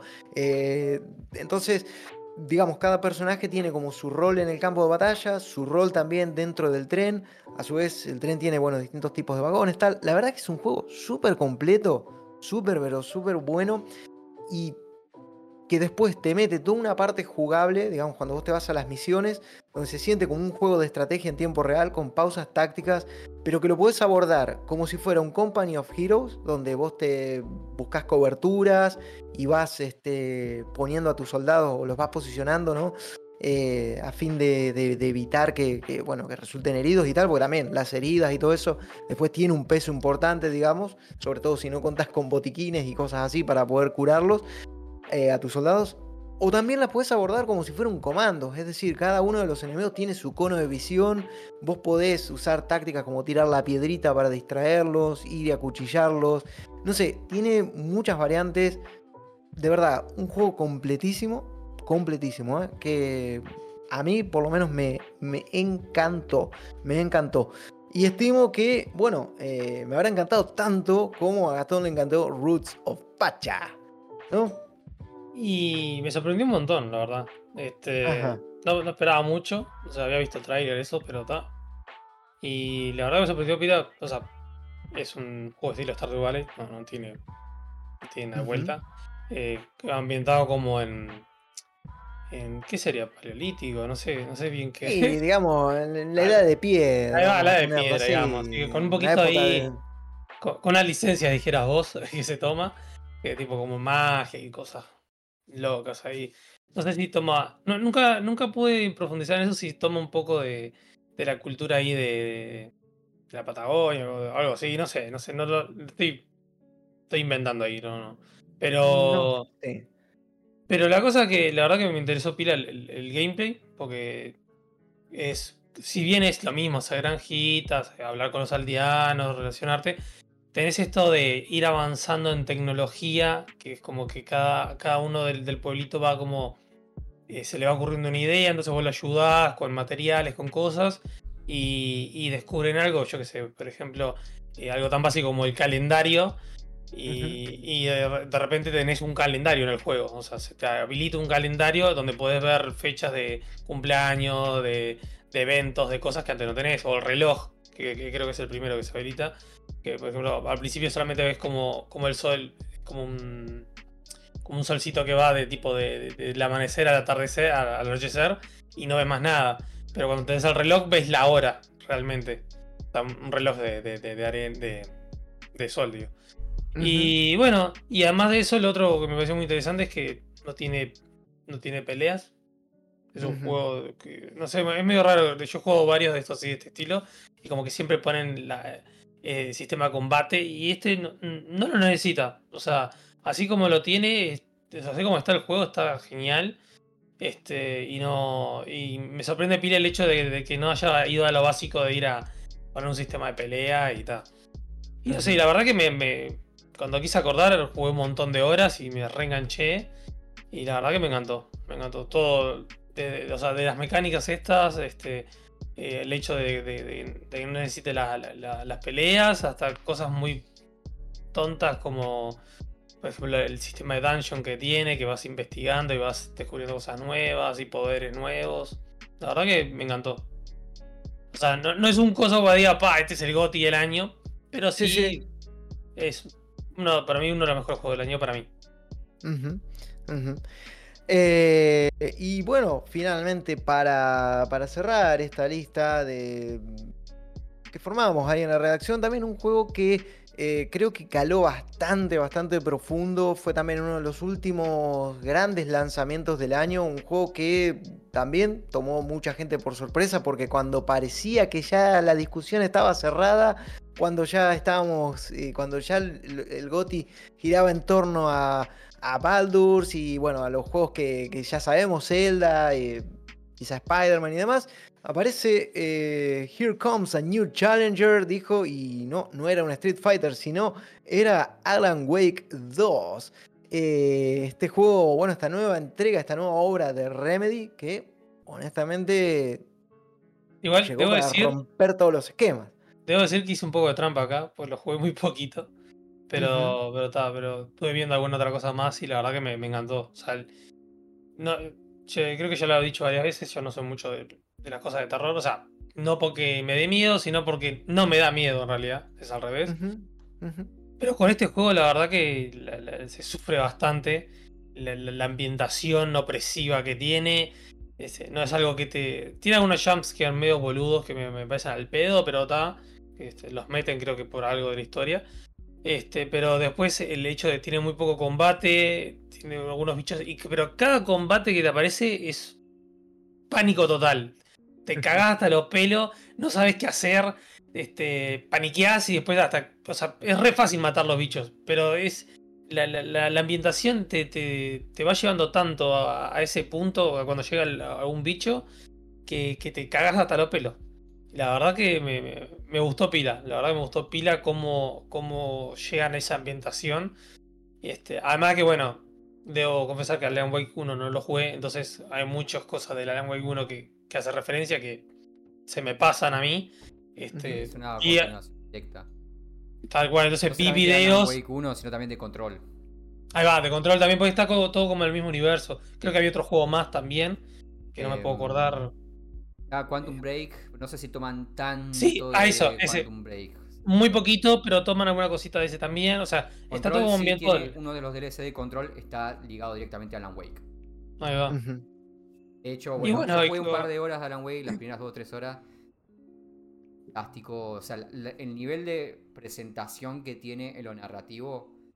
Eh, de hecho, estos jumpscares que tiene que cuenta Gastón me parece que son esas caras que aparecen al comienzo sí, eso. O sea, que es más, más que en función de, funcionar como jumpscare, es más como una cuestión narrativa. la presentación es fantástica. Realmente el, laburo que hicieron desde el momento uno con la pantalla de títulos, que aparece Alan Wake ahí y es unos minutos de juego es realmente es otro nivel. Llevaron a otro nivel el tema de la narrativa. Eh, no, no en hacer nada revolucionario, sino en la calidad y la creatividad que tienen para eh, para construirlo, porque es un juego... Es, es terror, pero es más tipo thriller, un thriller psicológico, ah, con elementos sobrenaturales. Menos monstruos y fantasmas y más esta cuestión psicológica de no sabes lo que estás viendo es real o no, eh, porque es tan surrealista todo, era tan bien y está tan integrada esa narrativa en gameplay eh, que, que, nada, que es, te este, está constantemente tirando cosas. en esas dos horas, te miras dos tres horas del juego, te tiran 200 cosas que decís, ah, loco, van a poder mantener este nivel de, creatividad y de dinamismo durante todo el juego. Y, por lo que he entendido, sí lo hacen. Realmente, a ver, Alan Wake 1 ya hacía algo de eso. El problema de Alan Wake 1 es que Control también hace bastante de eso lo que tiene me parece este Alan Wake 2 es que se centra mucho más en la parte narrativa que en la parte de gameplay, digamos. Entonces es más... Eh, es más los momentos en donde vos estás teniendo estas interacciones con la historia, con el entorno, con los surrealistas, que los combates... El combate es intenso, eh, pero es muy... está muy, viste, disperso, es momentos muy puntuales, viste, no es que estás todo el tiempo luchando, no es Resident Evil. Creo que es, viste, llegaste o encontraste un enemigo, dos enemigos acá, listo. Eso es todo el combate, Y aparte, perdón, ¿eh? y aparte una de las cosas de Alan Wake, yo mm, no lo he jugado, pero nuevamente aquí estoy seguro de que aparte de ustedes dos, más de uno en la redacción también, también lo pondrían como uno de los fuertes candidatos a, a Juego del Año, entre ellos Daro y Sebastián que, sé que les ha gustado un montón. Eh, pero yo lo que vi, digamos, bueno, porque me choqué con algunas cosas que podrían ser spoilers si se quiere, pero tiene el juego una escena eh, que es como un musical, que no voy a decir más nada, pero me pareció brillante. Sencillamente brillante. Dije, no sé qué es, no sé ni cómo se llega a esto dentro del juego, porque tiene como escenas también que son eh, tipo actuadas con, con, personas reales. Por lo Wake 1 y lo hace mucho en control también. Lo de meterte de pronto videos con gente, viste. Real, digamos. Y también cosas medio. Decir, ¿qué? O sea, medio. Sí, sí, sí. sí, sí, acá. Eh, Sí, sí, yo, yo vi algo, viste, y fue Unos como. digo, porros y. No sé qué, claro, no, no, viste, ¿qué hago así? No sé qué estoy viendo. No, para- bueno, sí, poner porro, digo, algo medio a lo David Lynch, viste, como decís, o sea, no sé si qué estoy viendo ni por qué se llega a este punto, pero digo, raro y me gusta esto raro que estoy viendo. Es, Sí, Marian, es un, perdón. digamos, un, un thriller psicológico más en la línea de. No, no tanto Silent Hill, sino más Twin Peaks. Que más Ujú. surrealista más que terror. Es. eh, El terror viene Claro. mucho del clima, ¿viste? De decir, ¿qué Todo eso, está sí. pasando acá? Tal cual. es fantástico sí, la presentación, digamos, es como. Además, la segunda parte, que ya no, no manejas el personaje de que es una mujer al principio, que no voy a hacer, decir porque va a ser spoiler, pero la segunda parte también es mucho de eso también, ¿no? De manejar lo que pasa y, y, eh, se te va la cabeza, se te va la cabeza mal. Sí, eh, lo que me pregunto si. ah, Porque ahora, bueno, ya las, las remake de, de Max Payne están, están en marcha. Me pregunto si estarán de algún modo entrelazadas con todo este eh, multiverso que está creando Remedy. Pero creo que sí, porque el, el de Max Payne, el principal no es el, el director o algo así, puede ser. Creo que Sí, bueno, eh, a, ver, Sam Lake fue el que, el que puso el- la cara, digamos, de Bueno, Max Payne. hay un personaje que está, Llama- aparece que es ese. Que tal se llama cual. Sam Lake, ¿no? Eh, sí, y es, es un policía o algo así. Y o sea, es- aparece y- ahí. Y tiene la cara del. Es, está caracterizado por él. Este, o sea, está. Ah, ok. Bueno, entonces ahí, ahí, Porque, ahí o sea, puede, puede a grandes unirse rasgos, todo. el mundo de Max Payne es este mundo donde la ficción se convierte en realidad, ¿no? Es como Exacto. como una especie de la dimensión desconocida donde hay un montón de cosas mágicas y una de estas cosas mágicas sobrenaturales es que la ficción se vuelve real y los mundos se empiezan a cruzar. Es, es muy extraño, es muy confuso, eh, pero es súper interesante y totalmente podría ser que eh, Max Payne transcurra en el mismo mundo o Bueno, sea, la verdad que crearon, sería viste, como- el, el- el mundo, el, el- el lore donde eso es posible. Claro, claro, claro. La verdad que sería, eso, eso me deja, me deja mucho interés y, y honestamente, estoy escuchando tantas cosas buenas respecto de, Ma- de Max Payne, de Alan Wake 2, quiero decir, que pese a que no, bueno, como ya he dicho varias veces, no soy fan de los juegos de terror, estoy planteándome en, en- en jugarlo, aunque por eso, para eso tendría que jugar al primero, por supuesto. No lo hagas, mírate un video. Yo lo intenté con la versión remaster. No envejeció. Y bien. no, No, el tema, ¿No? o sea, visualmente está muy bueno, la presentación está muy bien, es fantástico. El tema es que el- la parte de gameplay es. Sigue siendo mi, dura. Mi memoria con, con Alan Wake 1 es que eh, las partes de gameplay eran muy largas, muy densas. Y realmente tiraban muy para atrás, hacía que el juego fuera muy aburrido. Y cuando volví al remaster antes de jugar al 2, me di cuenta de que no, o sea. Ujú. Te, recom- te recomiendo bu- buscate un video de dos horas que te haga un recap de todo del primer juego y también de control. El control es. Hay Bueno, muchas cosas de, de control ahí también. Control, control, este. Control, jugalo, sí que control lo es fantástico. Sí, sí, sí, sí. Control, eso te iba a decir. Control lo, lo empecé a jugar, avancé bastante en control y la verdad que hasta donde llegué me gustó. Luego después lo dejé, obviamente, porque, bueno, aparecieron cuestiones, eh, digamos, laborales, ¿no? Juegos que uno tiene que revisar y pasa lo mismo de siempre. Vas dejando el placer por el deber. Claro. Y, y bueno, y Control fue uno de los que me quedó ahí, pero oh, la verdad que Control lo que jugué me gustó muchísimo. La parte de acción, los poderes, todas esas cosas que puedes hacer. Bueno, una fantasía también increíble todo lo que podías hacer en, en Control. eh, y la verdad que me había gustado mucho, mucho, mucho. Pero sí, me estoy planteando seriamente de, de jugar Alan Wake 2. eh, no sé. Es más es- es tradicional en cuanto a gameplay, es más onda Resident Evil. Lo que sí tiene es que en esa de control es, es menos acción y es más, viste, buscar. Tiene una, toda una cuestión de buscar pistas, resolver misterios. Sí, sí. Como medio, Es medio muy de gráfica en algunos aspectos, ¿viste? Mm. Arcabos. Ya, ahí, ahí, ahí me está, ahí me está convenciendo, ahí me está Sí, gustando o un poco es- más. Es que ¿eh? como decía Gastón, viste, la acción no, no- no es, no es no es que vas constantemente matando bichos ni nada de eso. Eh, hay mucha investigación, mucho encontrar pruebas, entrar como tu. Tenés como una especie de espacio mental que es como una de, de- de detective donde vos pones las pruebas y vas Sí. atando cabos. Hay mucho de eso, mucho de estar, viste, de, de leer notas y. Tiene muchos aspectos, no es tanto tiro, tiro, tiro y monstruo. Por eso, te- por eso yo decía que cuando vas a pelear te da pánico Claro, porque es como que Porque estás. son momentos como como está muy, muy tranqui, entre comillas, con esta ambientación y tratando de resolver el puro y dices, ay, esto, esto de qué será de acá, no sé qué. Y cuando de repente te ves un bicho de la nada y se la, que la parió, tipo, pa, pa, pa, y para para todos lados y no le das encima. Claro, ahorita aparece uno o dos también y es como, ok, bueno, esto es un momento importante porque no es algo que estás haciendo constantemente. Claro, claro.